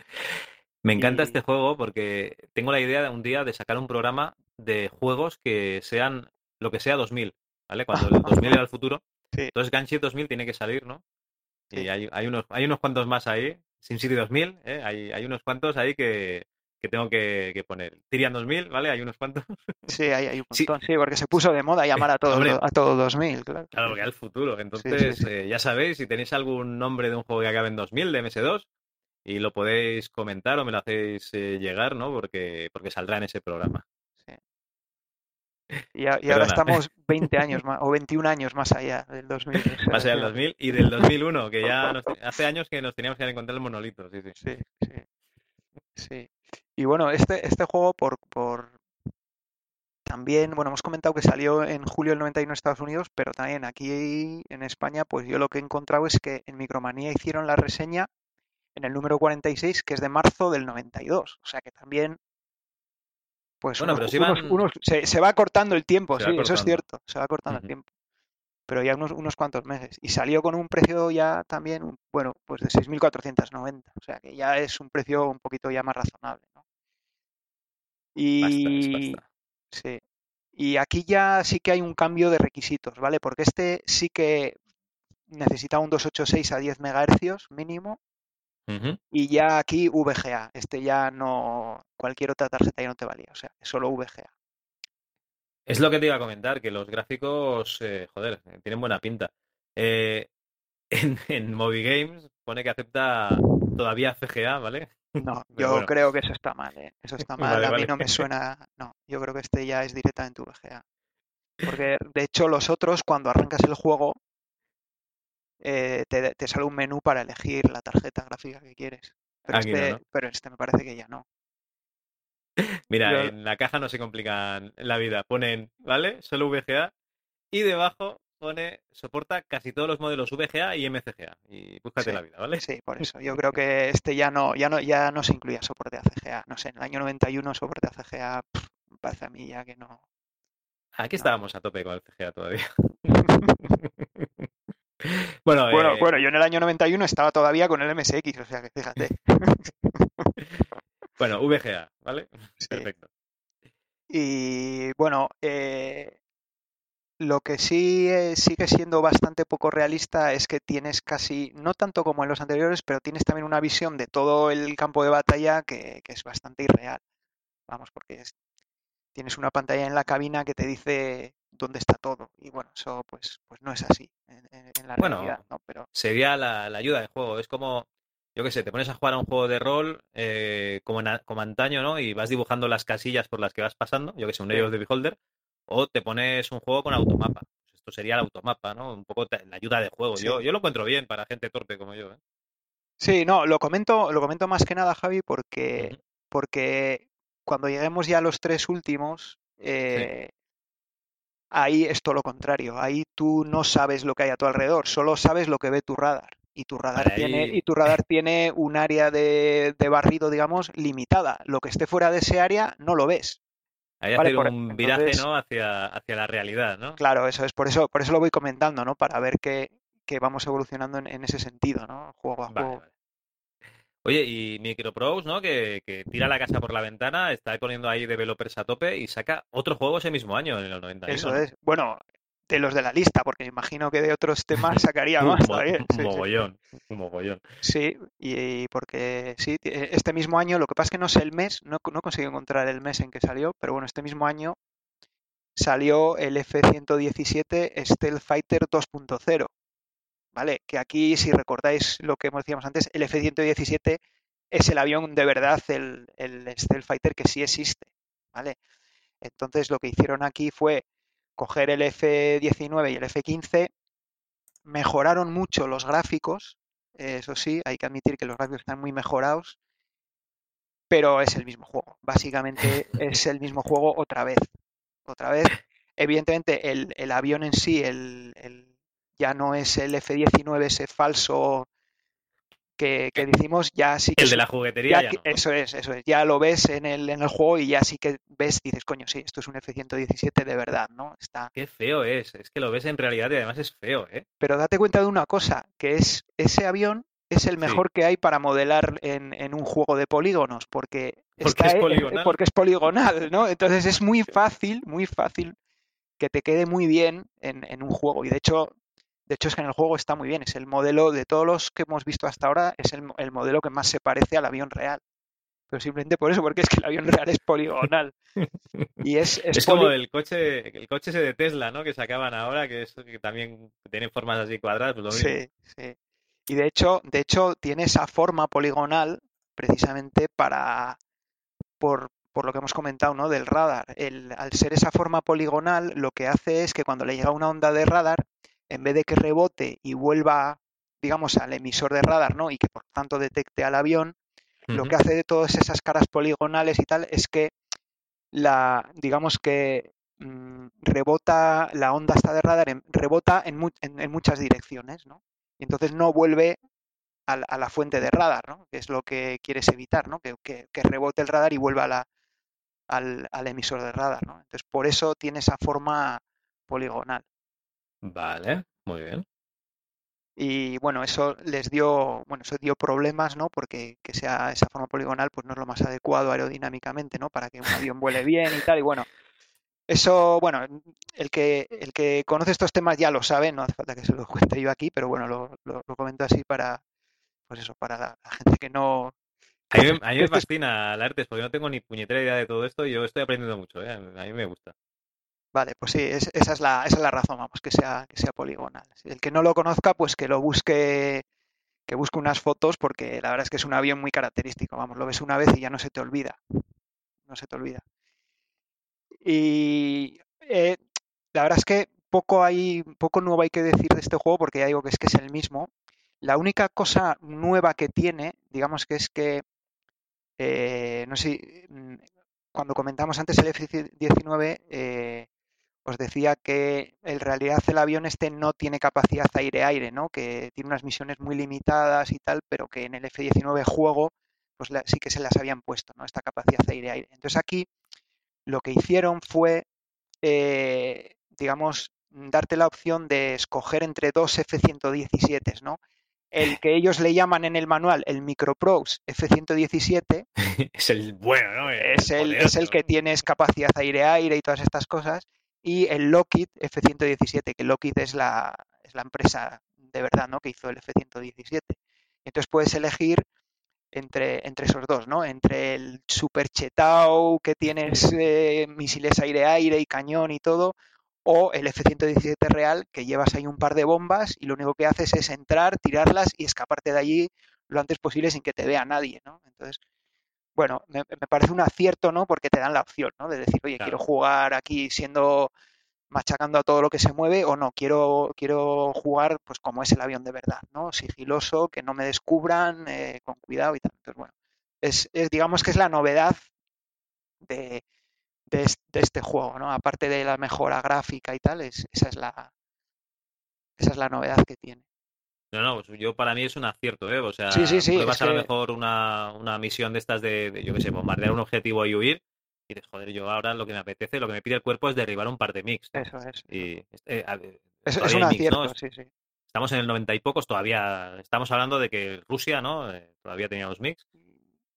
Sí, Sí, no, bueno, aquí ya había caído el muro y tal, pero bueno, Bueno, pero todavía, todavía estaba ahí la guerra fría. sí.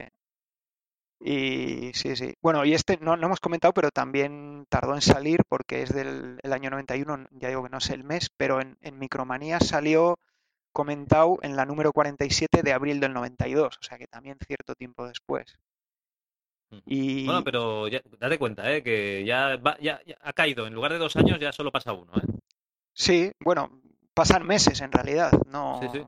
Pasan meses, sí. Tú ten en cuenta que esto, mm, o sea, eran cajas, manuales, eh, Sí, las lo copias de los disquetes, aquí tela, ¿eh? O sea, Sí. aquí había atajo. Sí, sí. Bueno, de los manuales no estoy hablando mucho porque estos en realidad yo los tuve sin manual, así que no puedo comparar mucho con los manuales, pero de los últimos ya los tuve sí que los tuve originales y luego luego comentaré cosillas del manual porque también tiene, tiene su interés. Del manual en español, quiero decir. Eh, y este, este además ya también pedía más requisitos, un poquito más que el que el Gunship 2000, porque pedía ya un 286 a 16 MHz. Mira, el que tuve yo.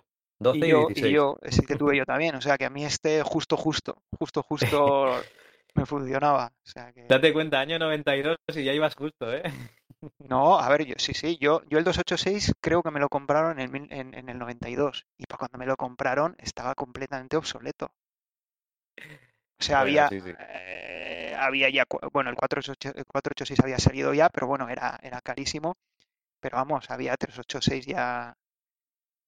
Pero bueno, es que no, no- yo, claro, en aquella, en aquella época no teníamos ni idea de nada, la verdad. Que O no, sea, que no, que- y claro, a mí me- contentísimo. y claro, pasar, tú imagínate, pasar de un MSX a un 286 con VGA y AdLib, vamos, eso, eso era. No te ibas a quejar porque no era un 386, evidentemente. No, no, eso es, eso es una maravilla. o sea, ahí, era- podías, era un ahí podías salto. ejecutar juegazos. Por eso, por eso que, que eso era un salto increíble. Pero bueno, sí, sí, la verdad es que era, digamos que ya era bastante obsoleto cuando, cuando lo, tuve, pero bueno.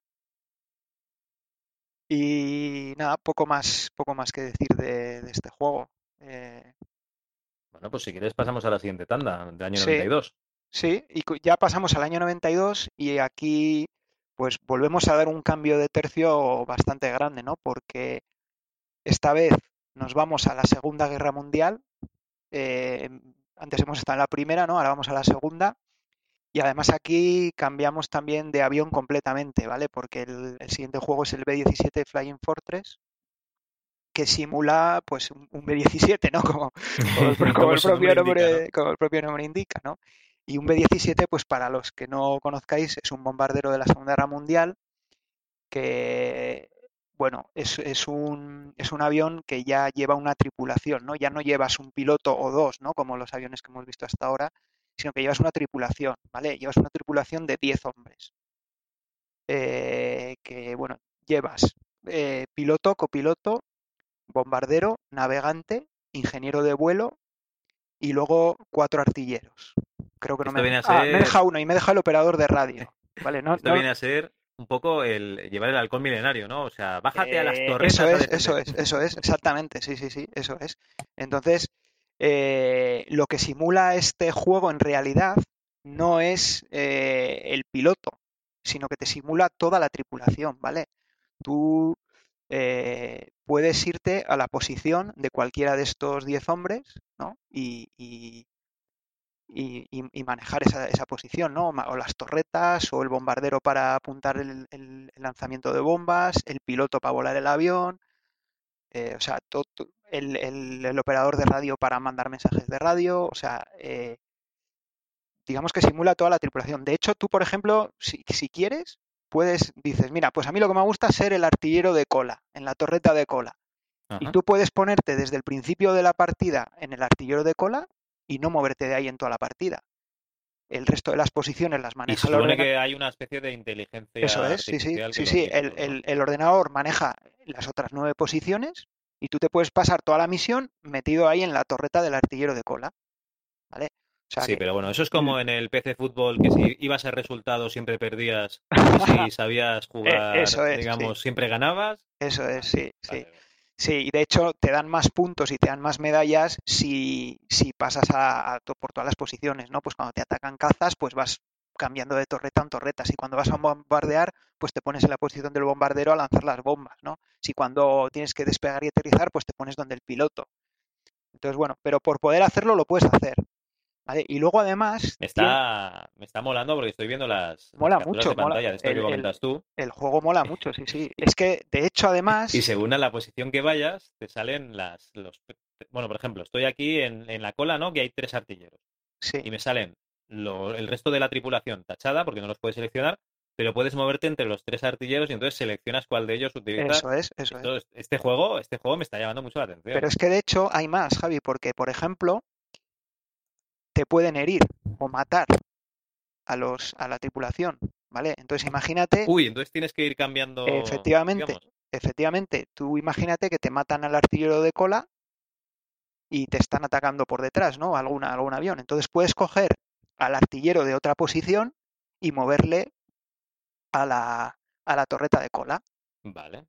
O que te matan al, al piloto, bueno, pues puedes poner a otro a pilotar. Lo que pasa es que, claro, eh, digamos que es como si fuera un juego de rol y cada tripulante tiene habilidades, ¿vale? Entonces igual no tiene habilidad de pilotaje.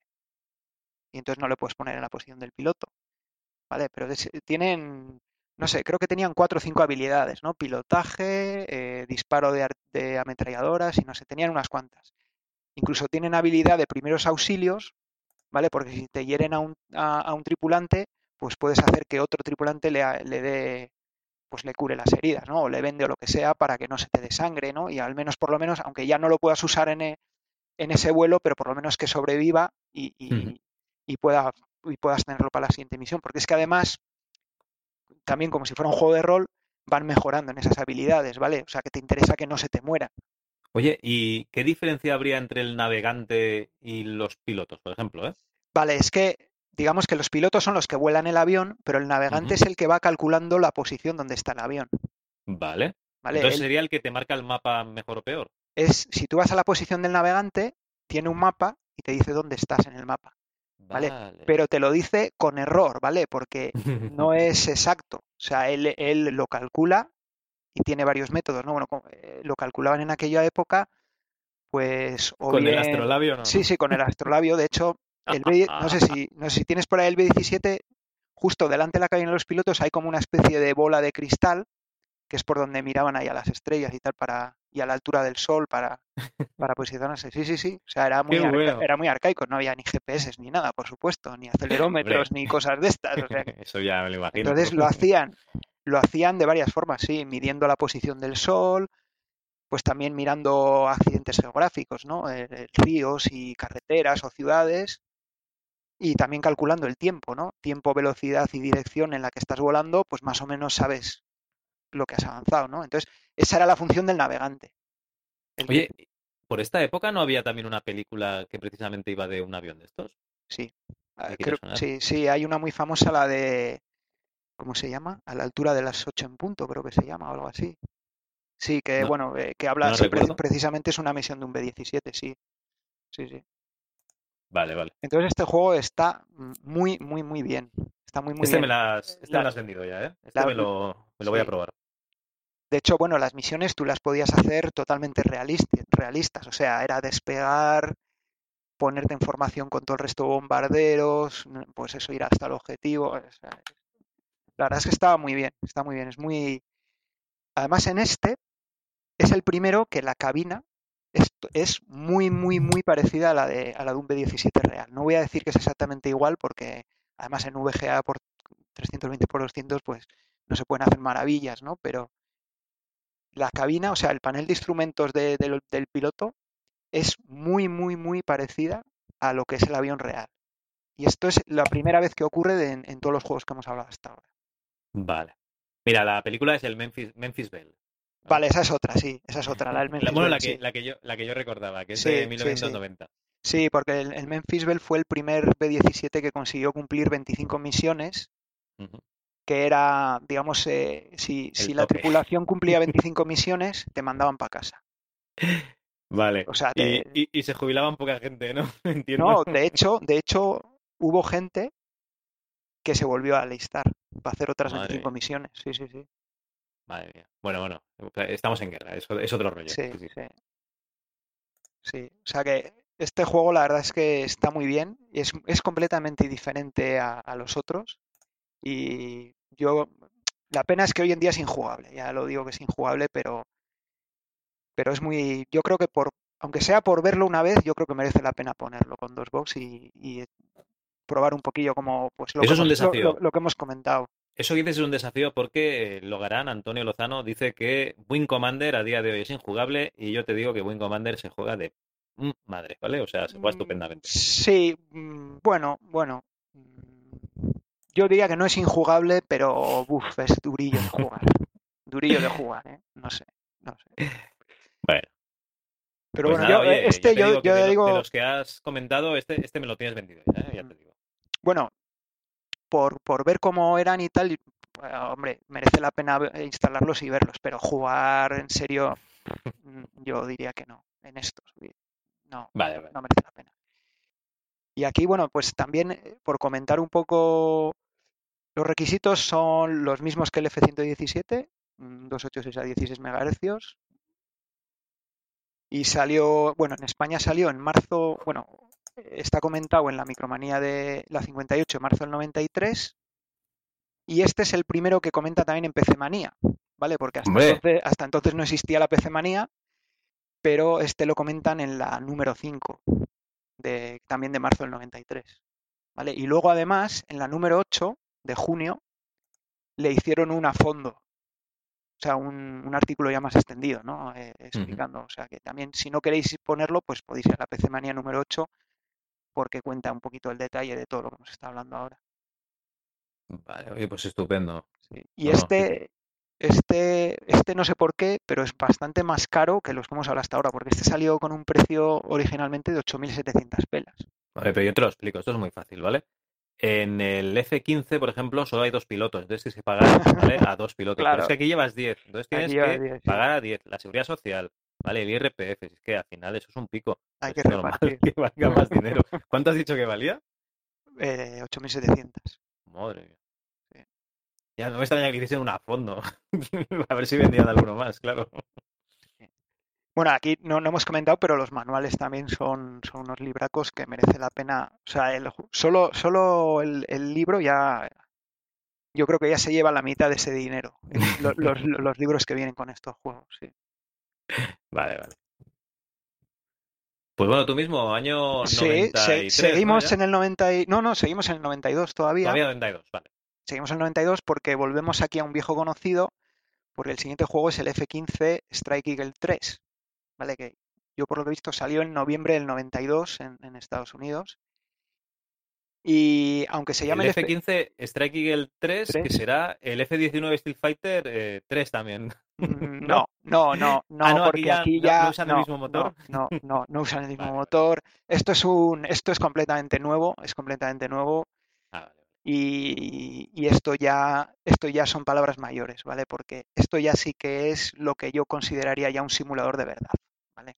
Vale. Bueno, tienes niveles de realismo, ¿no? Que lo, lo puedes rebajar, puedes, puedes hacer que sea todavía parecido a lo que eran el F-19 y el F-15 anteriores y el, el F-117, pero no, este ya, si pones los niveles de realismo al máximo, este ya es, es un simulador de verdad, ¿vale?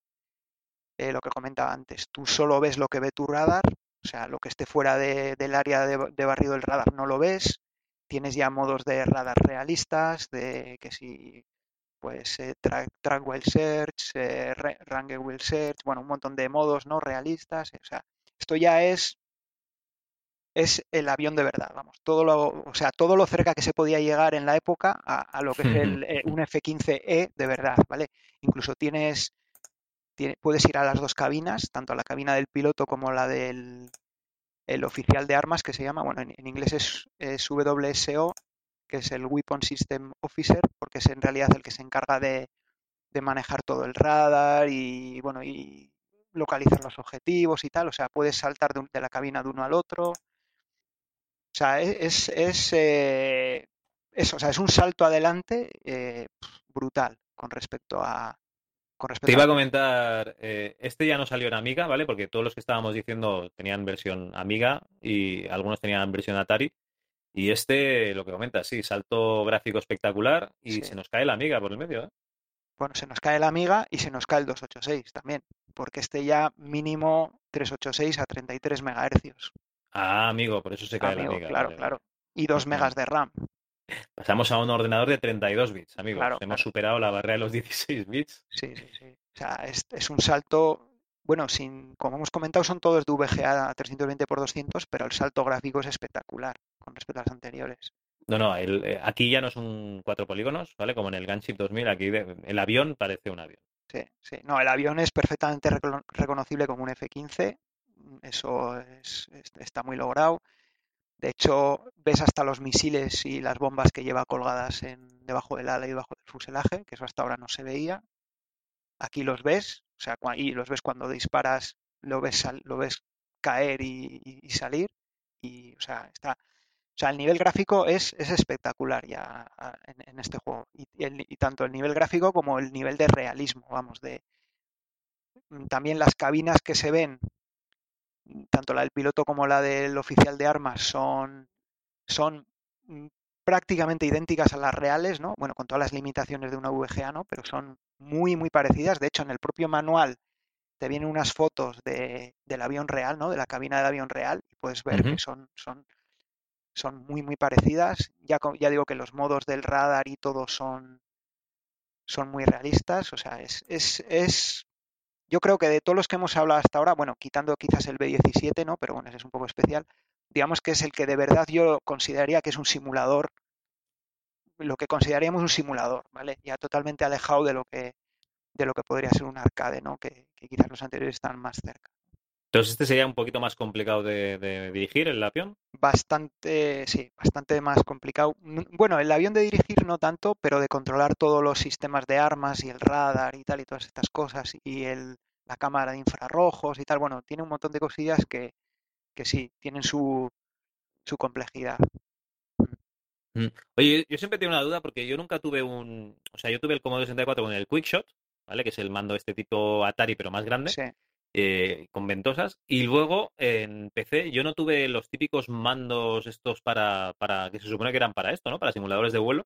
Sí. Eh, ¿Este tipo de mandos para estos simuladores, esto funcionaba bien o era un timo? No, funcionaban bien, funcionaban bien, sí. Yo, yo tuve uno, pero tampoco eh, el más sencillo que había. Había, había algunos mucho más, más complejos, con un montón de botones, historias.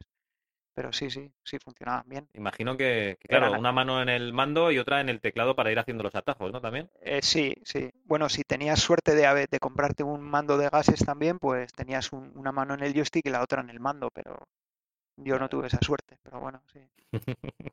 sí, sí. Y de hecho, Perfecto. bueno, era, era, joystick analógico, por supuesto. El, los que usabas con estos juegos, sí. Y bueno, pues ya por comentar lo mismo que hemos comentado con los anteriores, pues eh, salió en noviembre del 92 en Estados Unidos y en España lo tenemos comentado en la micromanía, bueno, en la 65 de octubre del 93 hubo un adelanto, luego en la 68, que es de enero del 94, eh, la reseña, ah no, perdón, en la 68 no, no, hubo, no hubo reseña, directamente en la 68 hicieron un artículo a fondo, ¿no? De varias páginas y explicando todos los detalles. Vale, vale, vale. Y también salió en la PC Manía en la 11 y en la 14, o sea... Que le dieron bastante coba, Sí, ¿no? sí, le dieron coba. Y este también, lo que nos volvemos a encontrar es el modem. Este también tenía la, la oportunidad de conectarte en modem uh -huh. para jugar contra un amigo, pero es que tenía una cosa nueva, que es que podrías también volar en el mismo avión, ¿no? Uno de piloto y el otro de y el otro oficial de armas. Muy bien. Eso ya me, me, hubiera gustado probarlo, pero tampoco tuve la oportunidad de probar estas cosas. Pero, pero tiene que ser muy divertido jugarlo en es, de esa manera, los dos en el, en el, mismo avión. Oye, pues la verdad es que, que, sí, ¿no? O sea, repartirte un poco como, como Antonio y su hermano, ¿no? Sí, sí, sí, de hecho, como hacen, sí, sí, sí, como las historias de, de Maese, sí, sí, sí, sí, sí, sí, pero aquí de verdad, aquí de verdad, sí. Pues sí, mola, sí. mola mucho. Sí, sí. Y luego una cosa muy curiosa, que además la descubriste tú, es los easter eggs que tiene este juego. Porque, bueno, si quieres cuéntalo pero... tú, porque ya que lo descubriste no, no, tú, no, cuéntalo tú. Cuéntalo tú. A ver, esto cuento? viene porque eh, hablando un poco de Sid Meier y tal, él comenta que, que, en aquella época, claro, lo que lo petaba muy fuerte, eh, aparte de civilización, fue SimCity. Y en SimCity, ¿qué es lo que teníamos? Teníamos eh, a Godzilla, ¿no? Sí. Pues, a ver, aquí hay un mini guiño, ¿no? Coméntalo tú. Sí, pues bueno, uno de los escenarios en los que vuelas aquí en el F-15 es Corea. ¿vale? Pero dentro del escenario Corea está, está Japón también. Entonces, si vuelas, si coges y vuelas hasta Tokio, pues te aparece Godzilla ahí, en, en, medio de la ciudad de Tokio. Un Godzilla de, no sé, de 30 metros de altura. O sea que... Y le, le puedes disparar y eso y nada, no la Le puedes disparar, pero no lo puedes matar, sí. De vale, hecho, vale. el que lo quiera ver, no tenéis más que buscar en YouTube F-15 Easter eggs o, o algo así y, y, y, lo podréis ver. O sea, muy, muy, muy, cachondos los de Microprox, la verdad. Oye, yo qué sé, está, está chulo, ¿no? Sí, está, sí, no, está, está chulo, bien. está chulo. Sí, sí. Es, es, es, muy. Sí. El precio de que, que salió el, el F-15-3 es 9.990. O sea, es- Madre mía, eso es ya es juego- precio de, de importación, ¿no? No, pero no es importación. O sea, salió ya, ya, así pero- eh, eh, en, en España. O sea que sí, sí. Pero que te venía con una caro. gorra o algo. Pues no sé cuál es la razón, pero, pero sí, sí. Es pasta, es pasta, la verdad es que sí. Pasamos, si queréis, al siguiente. Que este, bueno, la verdad es que yo lo considero un paso atrás porque, bueno, es, el Harrier Jet y comparado con el F-15 que acabamos de comentar, pues es un paso atrás, la verdad, ¿vale? Sí que es cierto que requiere menos ordenador porque sigue funcionando en un 286, así que bueno, igual pues si no tenías un 386 en la época, pues te venía bien, ¿no? Pero yo creo que es un paso atrás porque la verdad es que mm, volvemos otra vez un poco a, a, a los juegos que hemos comentado, ¿no? Al F-117 y tal, y eh, es un poco de ese estilo. Lo que pasa es que la particularidad que tiene, pues es el avión que simula, ¿no? Que es el Harrier, que es el, el famoso avión este de despegue vertical, ¿no? Que me imagino que, que te suena, ¿no? Sí, no, no, no. A ver, aparte de que me suena, es que, que en aquella época este tipo de tecnologías eran como, como muy vistosas y siempre nos quedábamos, ¿no? Con la tecnología militar. A día de hoy no tenemos ni idea de lo que hace el ejército porque no te lo enseñan, ¿no? Pero en aquel momento era como, mira, somos Estados Unidos, tenemos esta superioridad, ¿no? Y no nos importa que veáis todo este armamento que tenemos. Y, y la verdad es que llamaba mucho la atención. Era el típico que veías saliendo de un portaavión, ¿no? De un portaaviones, pero directamente como un helicóptero, o sea, para arriba. Sí, sí, tiene, puedes, tiene despegue vertical, puede orientar las toberas hacia abajo, o sea, giran, las orientas hacia abajo y puede, puede despejar. en- Esto vertical. son, no dejan de ser aviones de, de- de propulsión, ¿no? De, de- digamos, eh, esto no tiene que ser muy bueno para el fuselaje de- del barco, ¿no? Lo Eh, no, no, no, evidentemente no. Está, Esto tiene, digamos que si tu madre ha fregado, ¿no? Tiene que ir regular para, para Sí. cómo queda el suelo. luego. Y el Harrier, bueno, pues el que lo quiera ver, pues salió comentado en la Micromanía 67 de diciembre del 93 y también salió en dos números de la PC Manía, en la 19 y en la 21, ¿vale? De mayo y julio del 94. Oye, estoy viendo aquí capturas y, y- aquí hay un Harrier que lleva 1, 2, 3, 4, 5, 6, 7, 8, 9, unos 10 misiles. Esto, esto no es normal, ¿no? Sí, bueno, eh, la verdad es que creo que dos de eso que tú crees que son misiles son los dos cañones que tiene debajo del fuselaje Pues sí, 8 misiles. y puede, puede ser, sí. Madre mía. Tenía, tiene bastantes puntos de... Bueno, 8 me parece mucho, yo creo que 6, pero, pero sí. Además, el, el Harrier juego, la verdad es que le metieron, a los polígonos le metieron un sombreado Gouraud de estos, o como se diga, pero que uf, es bastante, hace, hace daño a la vista, la verdad. Lo, lo he estado probando y uf, muy, muy... Este nos lo saltaríamos, ¿no? Sí, yo la verdad es que no. Ya digo que una vez que ha salido el F-15-3, puf, este, este es un paso atrás. La único, lo único, pues eso, que en aquella época tuvieras un 286 y entonces pues no te queda otro remedio, ¿no? Pero Hombre, es que lo aguantamos mucho tiempo, el 286, Sí, hasta, sí. joder, Es yo creo que yo hasta creo- el 95 o así. sí, yo creo que es lo único que le salva, porque ya digo que una vez que has visto el F-15-3, pues el, el- el Harrier es, es un paso atrás, la verdad. Así que Nada, nada, oye, si no hay nada más de este juego, nada, no, ya digo que la única característica destacable, pues es eso, es que es el avión que simula, ¿no? Que es el Harrier que, que tiene despegue vertical, nada más. El resto, ya digo que es un paso atrás respecto al F-15. Perfecto. Así que pasamos al siguiente, porque este yo creo que es el mejor de todos los que, de los 10 estos que estamos hablando hoy, ¿vale? Que es el, este, además aquí ya pasamos al año 94 Ujú. y este es el Fleet Defender, ¿vale? Que simula, simula un F-14, que para, bueno, para, para todo aquel que no lo conozca, el F-14 es el avión de Top Gun, ¿vale? El avión de, de Tom Cruise en, en Top. O sea, este es el avión de molar, ¿no? De ponerte las Este- gafas este esas, sí. Ray-Ban, ¿no? Y molar mucho. Y jugar al voleibol ahí en la playa, sí. Vale, Pues sí, vale. pues sí, es el es ese avión, ¿vale? Y este es, yo digo, digo que es el mejor juego de, bueno, el- sí, el mejor de, de todos los que vamos a hablar hoy, porque aquí ya yo creo que tiraron la casa por la ventana, ¿vale? A nivel gráfico es, ya tiene, ya tenemos texturas en los polígonos. Bueno, son, son unas texturas que evidentemente a día de hoy hacen daño a los ojos, porque son unos pixelacos inmensos, pero, pero bueno, es el primero ya que tiene, que tiene texturas en los polígonos. Eh, además, eh, en las misiones, mm, y en la campaña ya no, no estás tú solo contra el mundo, sino que hay aviones aliados, hay aviones neutrales de otros países. eh, mm, tú vas, tú vuelas con un wingman al que le puedes mandar órdenes. eh, muchas misiones son de hacer de escolta a otros aviones, o sea que si esos aviones no cumplen la misión, por mucho que tú hayas derribado, yo qué sé, cinco aviones enemigos, la misión la fracasas. O sea, es, es, es una maravilla, la verdad. Es, este juego es una maravilla. Eh, luego, además, el, bueno, las cabinas de, del avión, lo mismo que hemos comentado del F-15-3, las cabinas son muy, muy, muy parecidas al avión real, los modos del radar también. Es un avión biplaza también, puedes ir a la cabina del, del piloto o a la del río. En este caso se llama Río, el, el, el segundo tripulante, que es Radar Intercept Officer, o sea, o- oficial de interceptación de radar o algo así, ¿no? Traducción así rápida.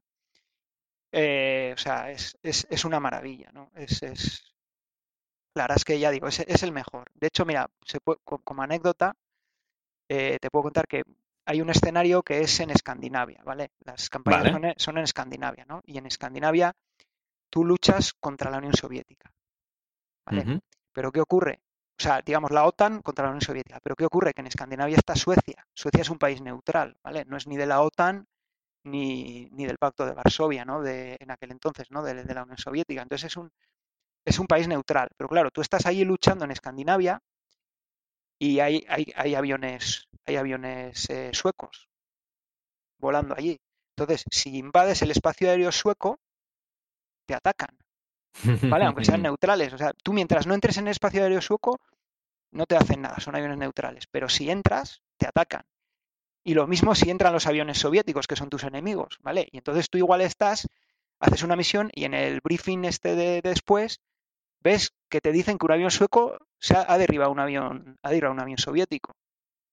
O sea, eh, para que se vea que, o sea, que ya no es solo el simulador, sino que es como casi como un juego de estrategia, ¿no? Ahí en tiempo real, Entonces, porque entonces, Suecia entraría, entraría a unirte, a apoyarte a la OTAN, por ejemplo. no, no, no, no, no, ellos son neutrales. Ellos lo único que están haciendo es defender su territorio. Entonces, si tú por error entras en el espacio aéreo sueco, pues, pues te, te dan un aviso de que tienes que salir de ahí y si no sales te derriban, te disparan. Vale, vale, pero sí- siguen Pero eso, ¿no? pero eso no quiere decir, pero eso no quiere decir que se hagan aliados de los soviéticos. No, no. Eso simplemente es que tú, ellos es un país neutral y como tal defienden su espacio aéreo. Tú no puedes entrar con un avión militar sin permiso en el espacio aéreo de, de un país neutral, ¿no? Eh.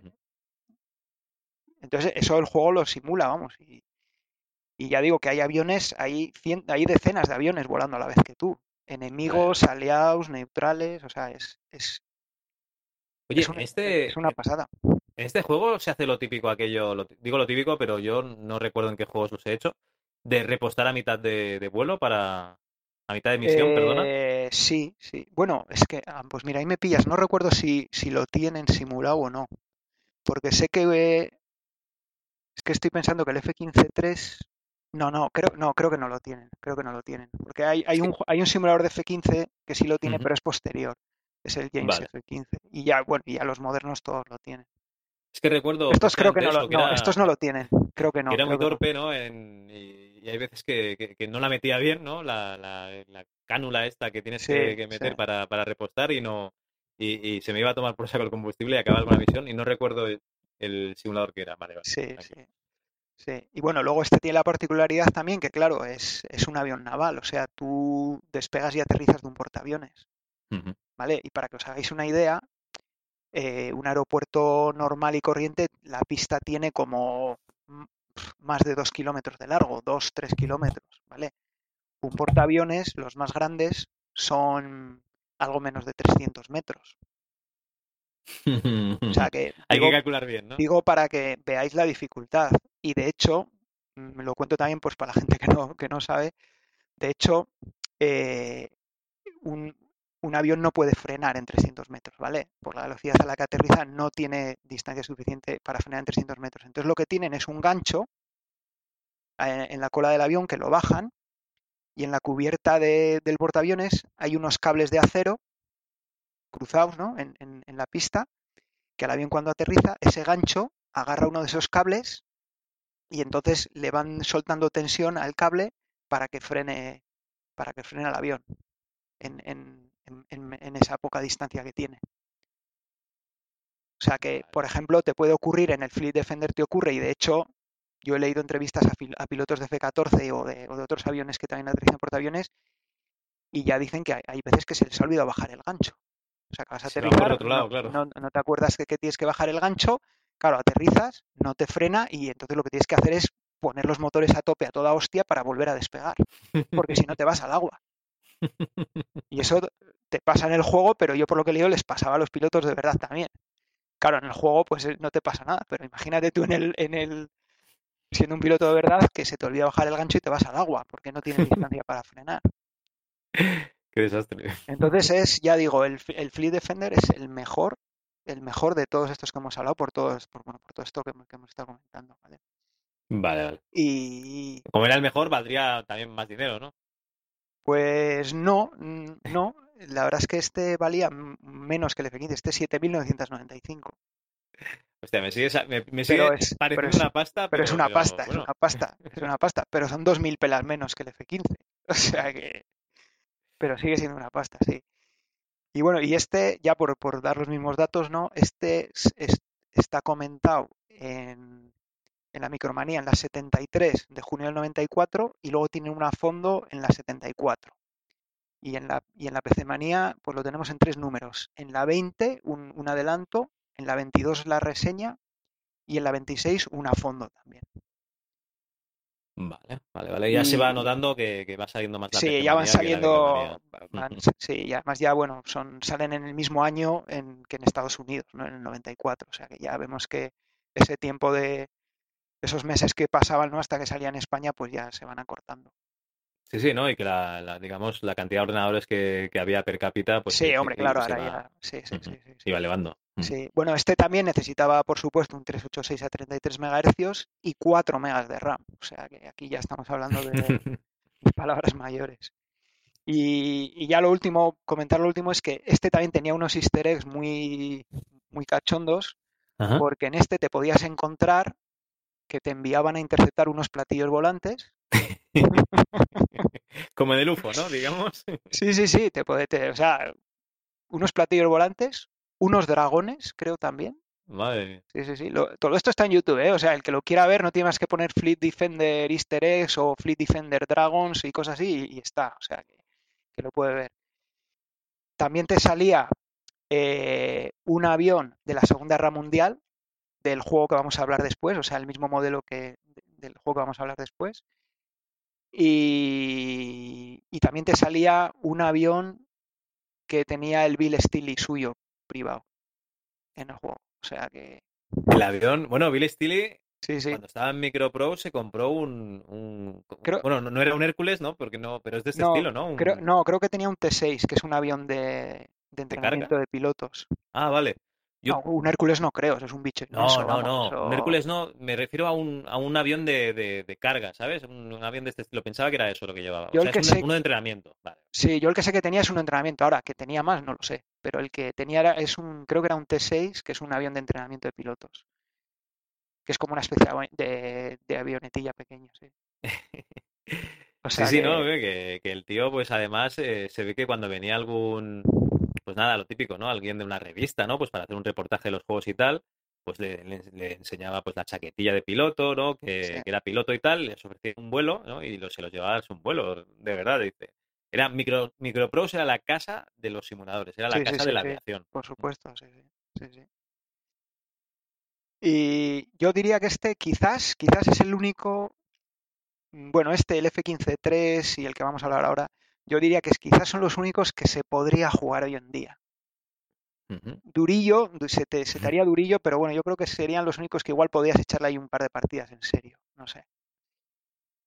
Vale. Y bueno, pues, ya no, no nos dejes en ascuas, ¿no? ¿Cuál es el. Sí, el pasamos al último ya, ¿no? Por, que yo creo que ya es suficiente, ¿no? 10 juegos. Y el último, pues es. Eh, volvemos otra vez a la Segunda Guerra Mundial, pero a otro, a un teatro diferente, ¿no? Porque con el B-17 estábamos en Europa y con el juego que vamos a hablar ahora nos vamos al, al Océano Pacífico, ¿no? Al, al, sureste de Asia. Y el juego es el 1942 Pacific Air War, que, eh, bueno, es también un poquito diferente al resto porque eh, también simula varios aviones, ¿no? Incluso los dos bandos, podemos ser americanos o japoneses. Y, además eh, simula varios mm, tipos de aviones, ¿no? Tanto cazas como bombarderos y torpederos. Y lo que mm, eh, a ver, ese, bueno, para el que no conozca un poco la Segunda Guerra Mundial, el Teatro del Pacífico fue pues que Japón empezó a invadir todo Asia, ¿no? Después de Pearl Harbor. que, bueno, Pearl Harbor sabéis que fue en, diciembre del 41. Entonces, bueno, esto es justo después de, Pearl Harbor, el año 42, que es cuando Japón pues empezó a invadir Filipinas, Singapur, bueno, un montón de sitios y Estados Unidos estaba ahí pues casi de retirada, ¿no? Intentando aguantar como podía y, bueno, es, lo que es lo que simula. Simula principalmente todo ese año, ¿no? Todas las batallas aeronavales, ¿no? Y digo aeronavales porque es básicamente portaaviones, ¿no? Un portaaviones un portaaviones contra otro o varios portaaviones contra varios portaaviones atacándose por medio de los aviones, ¿no? Que, que llevan esos portaaviones, ¿no? Y es aquí donde hasta digamos que hasta esta época el, barco principal había sido el acorazado, ¿no? Que el acorazado es estos barcos grandísimos con unos cañones inmensos. Y a partir de aquí el barco más importante empezó a ser el portaaviones, ¿vale? Porque el portaaviones pues podía perfectamente eh, hundir un acorazado sin que el acorazado hubiera tenido oportunidad ni siquiera de dispararle un tiro al portaaviones, ¿no? Sí, eso es la grandeza de los cazas, ¿no? Que tienen eh, alcance mayor. Claro, claro. O sea, el, el portaaviones desde muchos kilómetros de distancia lanzaba aviones de, reconocimiento, localizaba un acorazado, le mandaba unos torpederos y bombarderos y, se cargaba el acorazado, ya digo, sin que el acorazado hubiera podido dispararle ni un tiro al, portaaviones, ¿no? Entonces a partir de ahí los acorazados ya dejaron de casi de, incluso de fabricarse y el sí sí no se hicieron destructores como el marco el barco más más grande y normalmente además del mismo calibre para aprovechar munición sí, sí. sí. Y entonces, bueno, el, barco principal ya a partir de entonces fue, fue el portaaviones, ¿no? Y de hecho hoy en día... Hay, hay barbaridades, tío, como lo de el tren este que tenían los alemanes en la Primera Guerra Mundial que era para, para bombardear Francia. Sí. Que dices, ¿qué, qué, máquinas más bestias que tenían y los acorazados igual, tío. Qué, qué máquinas de la hostia. Y luego viene, bueno, un par de aviones, te echan cuatro bombas tú con tus ametralladoras casi no puedes ni darles y están hundidos. Sí, bueno, de hecho, el ataque a Pearl Harbor fue, fue varios portaaviones que lanzaron todos los aviones contra, contra el puerto de ahí en Hawái y hundieron ahí un montón de acorazados, ¿vale? Es cierto que los acorazados estaban atracados en el muelle, ¿no? Y por lo tanto no se podían mover ni estaban ni podían esquivar, ¿no? Pero, pero vamos, de hecho mm, mm, eh, fueron aviones los que hundieron ahí un, montón de acorazados, ¿no? Y, y a partir de ahí, pues ya digo, el, barco principal fue, fue el portaaviones, ¿no? a partir de eso.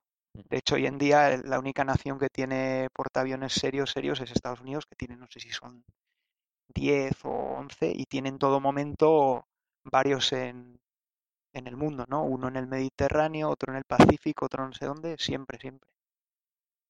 O sea que... Sí, bueno, tienen ese miedo, ¿no? De, de, la Segunda Guerra Mundial, de que, de que casi se van al, al garete, ¿no? Y esa necesidad de, bueno, que lo tuvieron Rusia y, Estados Unidos, ¿no? De estar por encima de todo el mundo, ¿no? De todos los demás.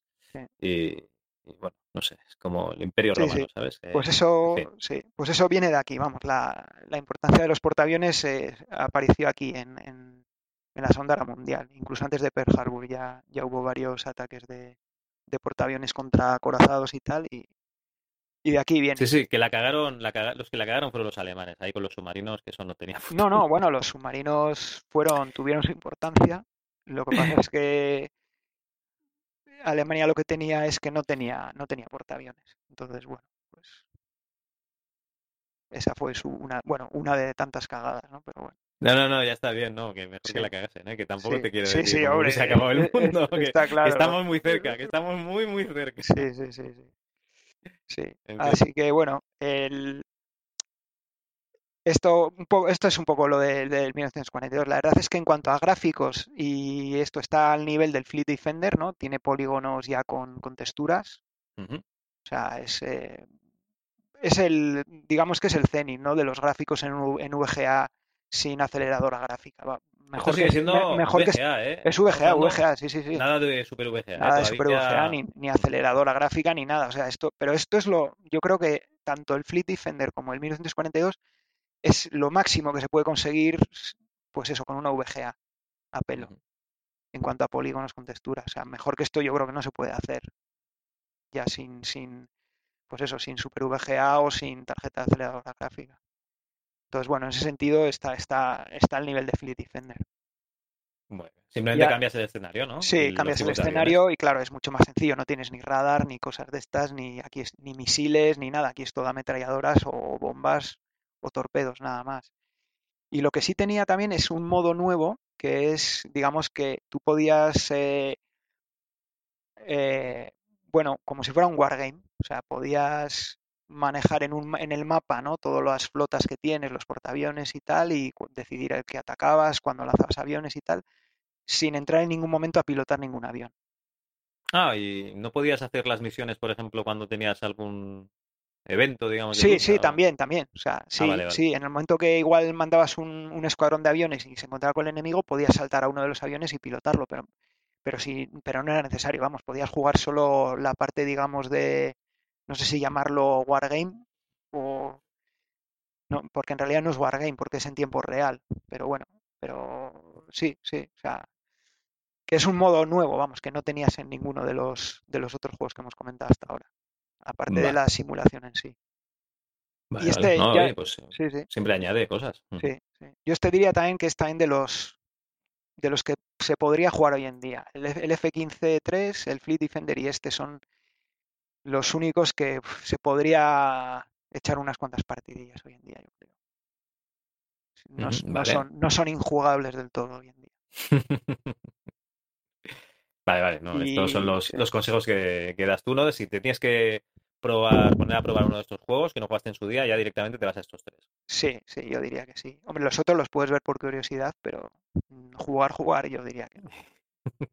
Vale, vale. Y bueno, y esto, pues también para el que los quiera ver, salieron, este, este estuvo comentado, bueno, en la Micromanía 76, un adelanto, luego en la 77 el a fondo, y en, las, y en la PC Manía 23 un, una, una- un avance, y en la 24 ya la reseña.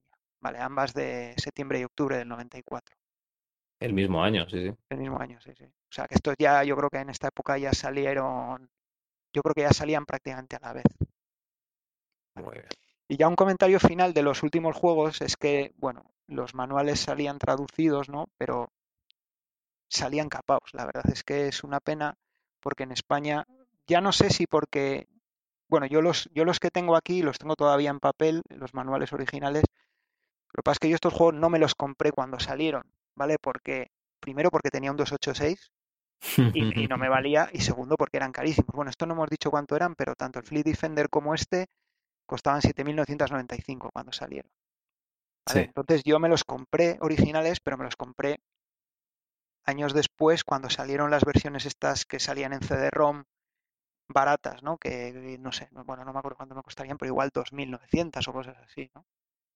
Que salían ediciones y además te recopilaban pues escenarios nuevos que habían salido, ¿no? Expansiones que habían salido después, o sea que...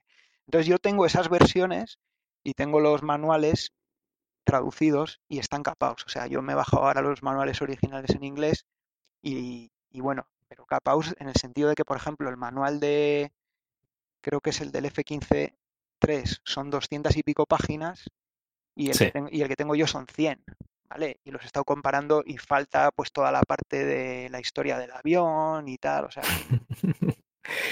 Y eso que el Y- F-15 era el que, el que valía casi 100.000 pelas, ¿no? Sí, sí, sí, sí. Nue- No, 9.990. Eh, Vale. pero bueno, bueno, la versión que tengo yo no. Entonces yo ya digo que no sé si es que está capado porque es la versión barata o la versión Sí. original también lo caparon. Eso pues no sé si alguien lo tiene la versión original de 9.990, pues que nos diga también en los comentarios, a ver, pero sí, sí. Y luego además la traducción pues no está muy bien. No está muy bien porque entiendo yo que el que hace estas traducciones pues Tiene poco tiempo, ¿no? bueno, y tampoco a lo mejor el lenguaje técnico. Eso es, eso es lo que voy a decir. Primero, seguramente estaría limitado de tiempo y segundo, pues hay, hay términos técnicos, pues que claro, un traductor pues, pues no sabe, ¿no? Entonces, hay una muy graciosa porque en el manual del F-15.3, para en modo irónico a los ojos, o sea, te, bueno, cuando te está explicando pues los sensores que tienes, ¿no? El radar, el infrarrojo, el no sé qué, pues te dice que tienes el eyeball Mark I, ¿vale? Y, y con eso se refiere simplemente a los ojos del piloto. ¿Vale?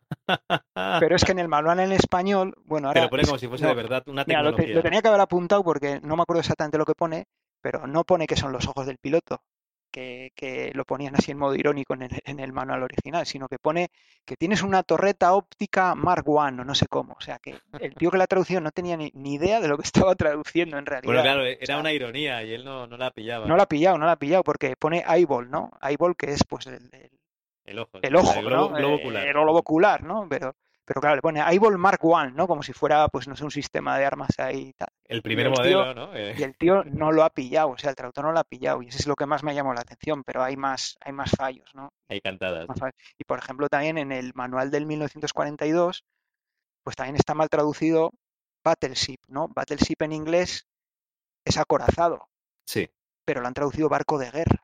Y barco de guerra Ujú, son todos, claro. o sea, no me traduzcas el acorazado como barco de Pero Bueno, claro, es una traducción literal, ¿no? es una traducción literal, pero que, lo que demuestra Ujú. es que no sabes, o sea, que puedes ser traductor, pero no sabes de términos navales, ¿no? O términos militares, porque battleship no se traduce barco de guerra, se traduce acorazado, ¿no? El término en español es acorazado, ¿no? Que es un tipo de barco de guerra, ¿no? Pero, o sea que bueno, esto ya, pues comentarios así graciosos, ¿no? De, porque bueno, es, es- eh, es un esfuerzo, o sea, el, el- el sacar estos manuales traducidos eh, Oye, es, es eh, un esfuerzo, no, no- Eh, Battleship es acorazado, entonces un Dreadnought en castellano, ¿cuál Es sería que el un? Dreadnought es. Es un Dreadnought, eh, ¿no? Es un Dreadnought, porque es que un Porque Dreadnought no hubo es. ningún español, ¿no? Entonces, Lo que pasa es que un Dreadnought es un acorazado, pero. pero a la so- pero no, no, bueno, no a lo bestia, es que todos los acorazados son a lo bestia, pero son los primeros acorazados que, Los que que salieron a tenían, principios, de, a principios del siglo XX.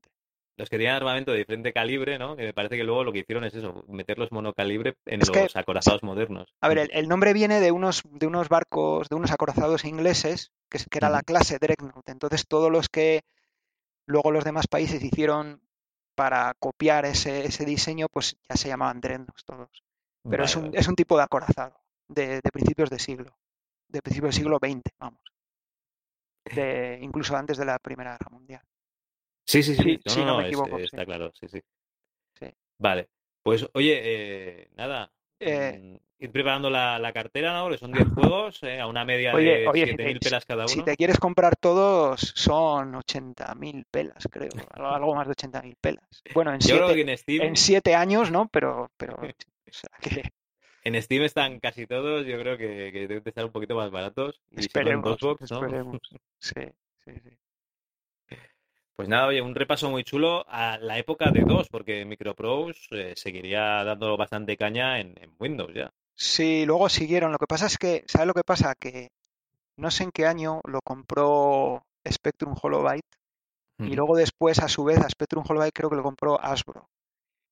Y ahí hubo, al final, todos los que salieron después como Microprose, yo ya no los consideraría Microprose porque simplemente es por el nombre. Eh, fue sí, por, no, fue por sí, sí. ponerles el nombre, pues porque, pues porque Microprose tenía lo que has dicho tú antes, ¿no? Era una empresa famosa también por sus simuladores, ¿no? Entonces, siguieron manteniendo la marca, pero yo diría que ya era más Spectrum Holobyte cuando sacaron, por ejemplo, ya el Falcon 4.0 que salió como Microprose, pero yo lo considero un juego de Spectrum Holobyte, no de, no de Microprose. Aunque salió como Microprose, pero Sí, bueno, al final lo que hacían era comprar eh, las marcas, o sea, sí, realmente. sí, en realidad compraron la marca. O sea, toda la gente que trabajó en estos juegos ya ni siquiera estaba en, ya en, en esa época, ¿no? Que el Falcon 4.0 es un señor juego, ¿eh? Es, eso es una maravilla. Pero bueno, no, no está dentro de los que hablamos hoy. Está en el futuro, está en el futuro. está en el futuro. De hecho, de hecho el Falcon 4.0 todavía a día de hoy, el, el juego creo que salió en el 96, si no me equivoco, hablando de memoria, 96. Ujú. Y todavía a día de hoy siguen sacando actualizaciones, ¿vale? Todavía Madre se juega, todavía se juega. Bueno, ahora se llama BMS, BMS Falcon 4.0, pero todavía, de hecho acaba de salir hace, hace un par de meses ha salido la última actualización. O sea que todavía, todavía se juega y, y todavía recibe actualizaciones. Es como la gente que juega al Sensible Soccer, ¿no? Con las ligas actuales y tal. Sí, sí, sí, sí. No, es que el Falcon 4.0 era, es un, es un juegazo, es, es un simulador, vamos, realista, realista total. vamos, eso sí que es. Y con gráficos ya que no, que no hacen daño a los ojos, vamos. Bueno, estamos hablando que pide un Pentium con 32 megas de RAM. eh, O sea, Bueno, pero eso el Falcon cuando salió, la versión de ahora, que de hecho, bueno, tienes que tener el Cedron original, lo tienes, que- lo tienes que tener ¿Ah, para sí? poder jugar a las actualizaciones. Sí, sí, sí, sí. O sea, la base del juego, la base del juego es la misma. Lo que pasa es que le han, le han- le han añadido un montón de cosas, gráficos mejorados y tal, y pero sigues necesitando tener el, el juego. Sí. Vale, vale.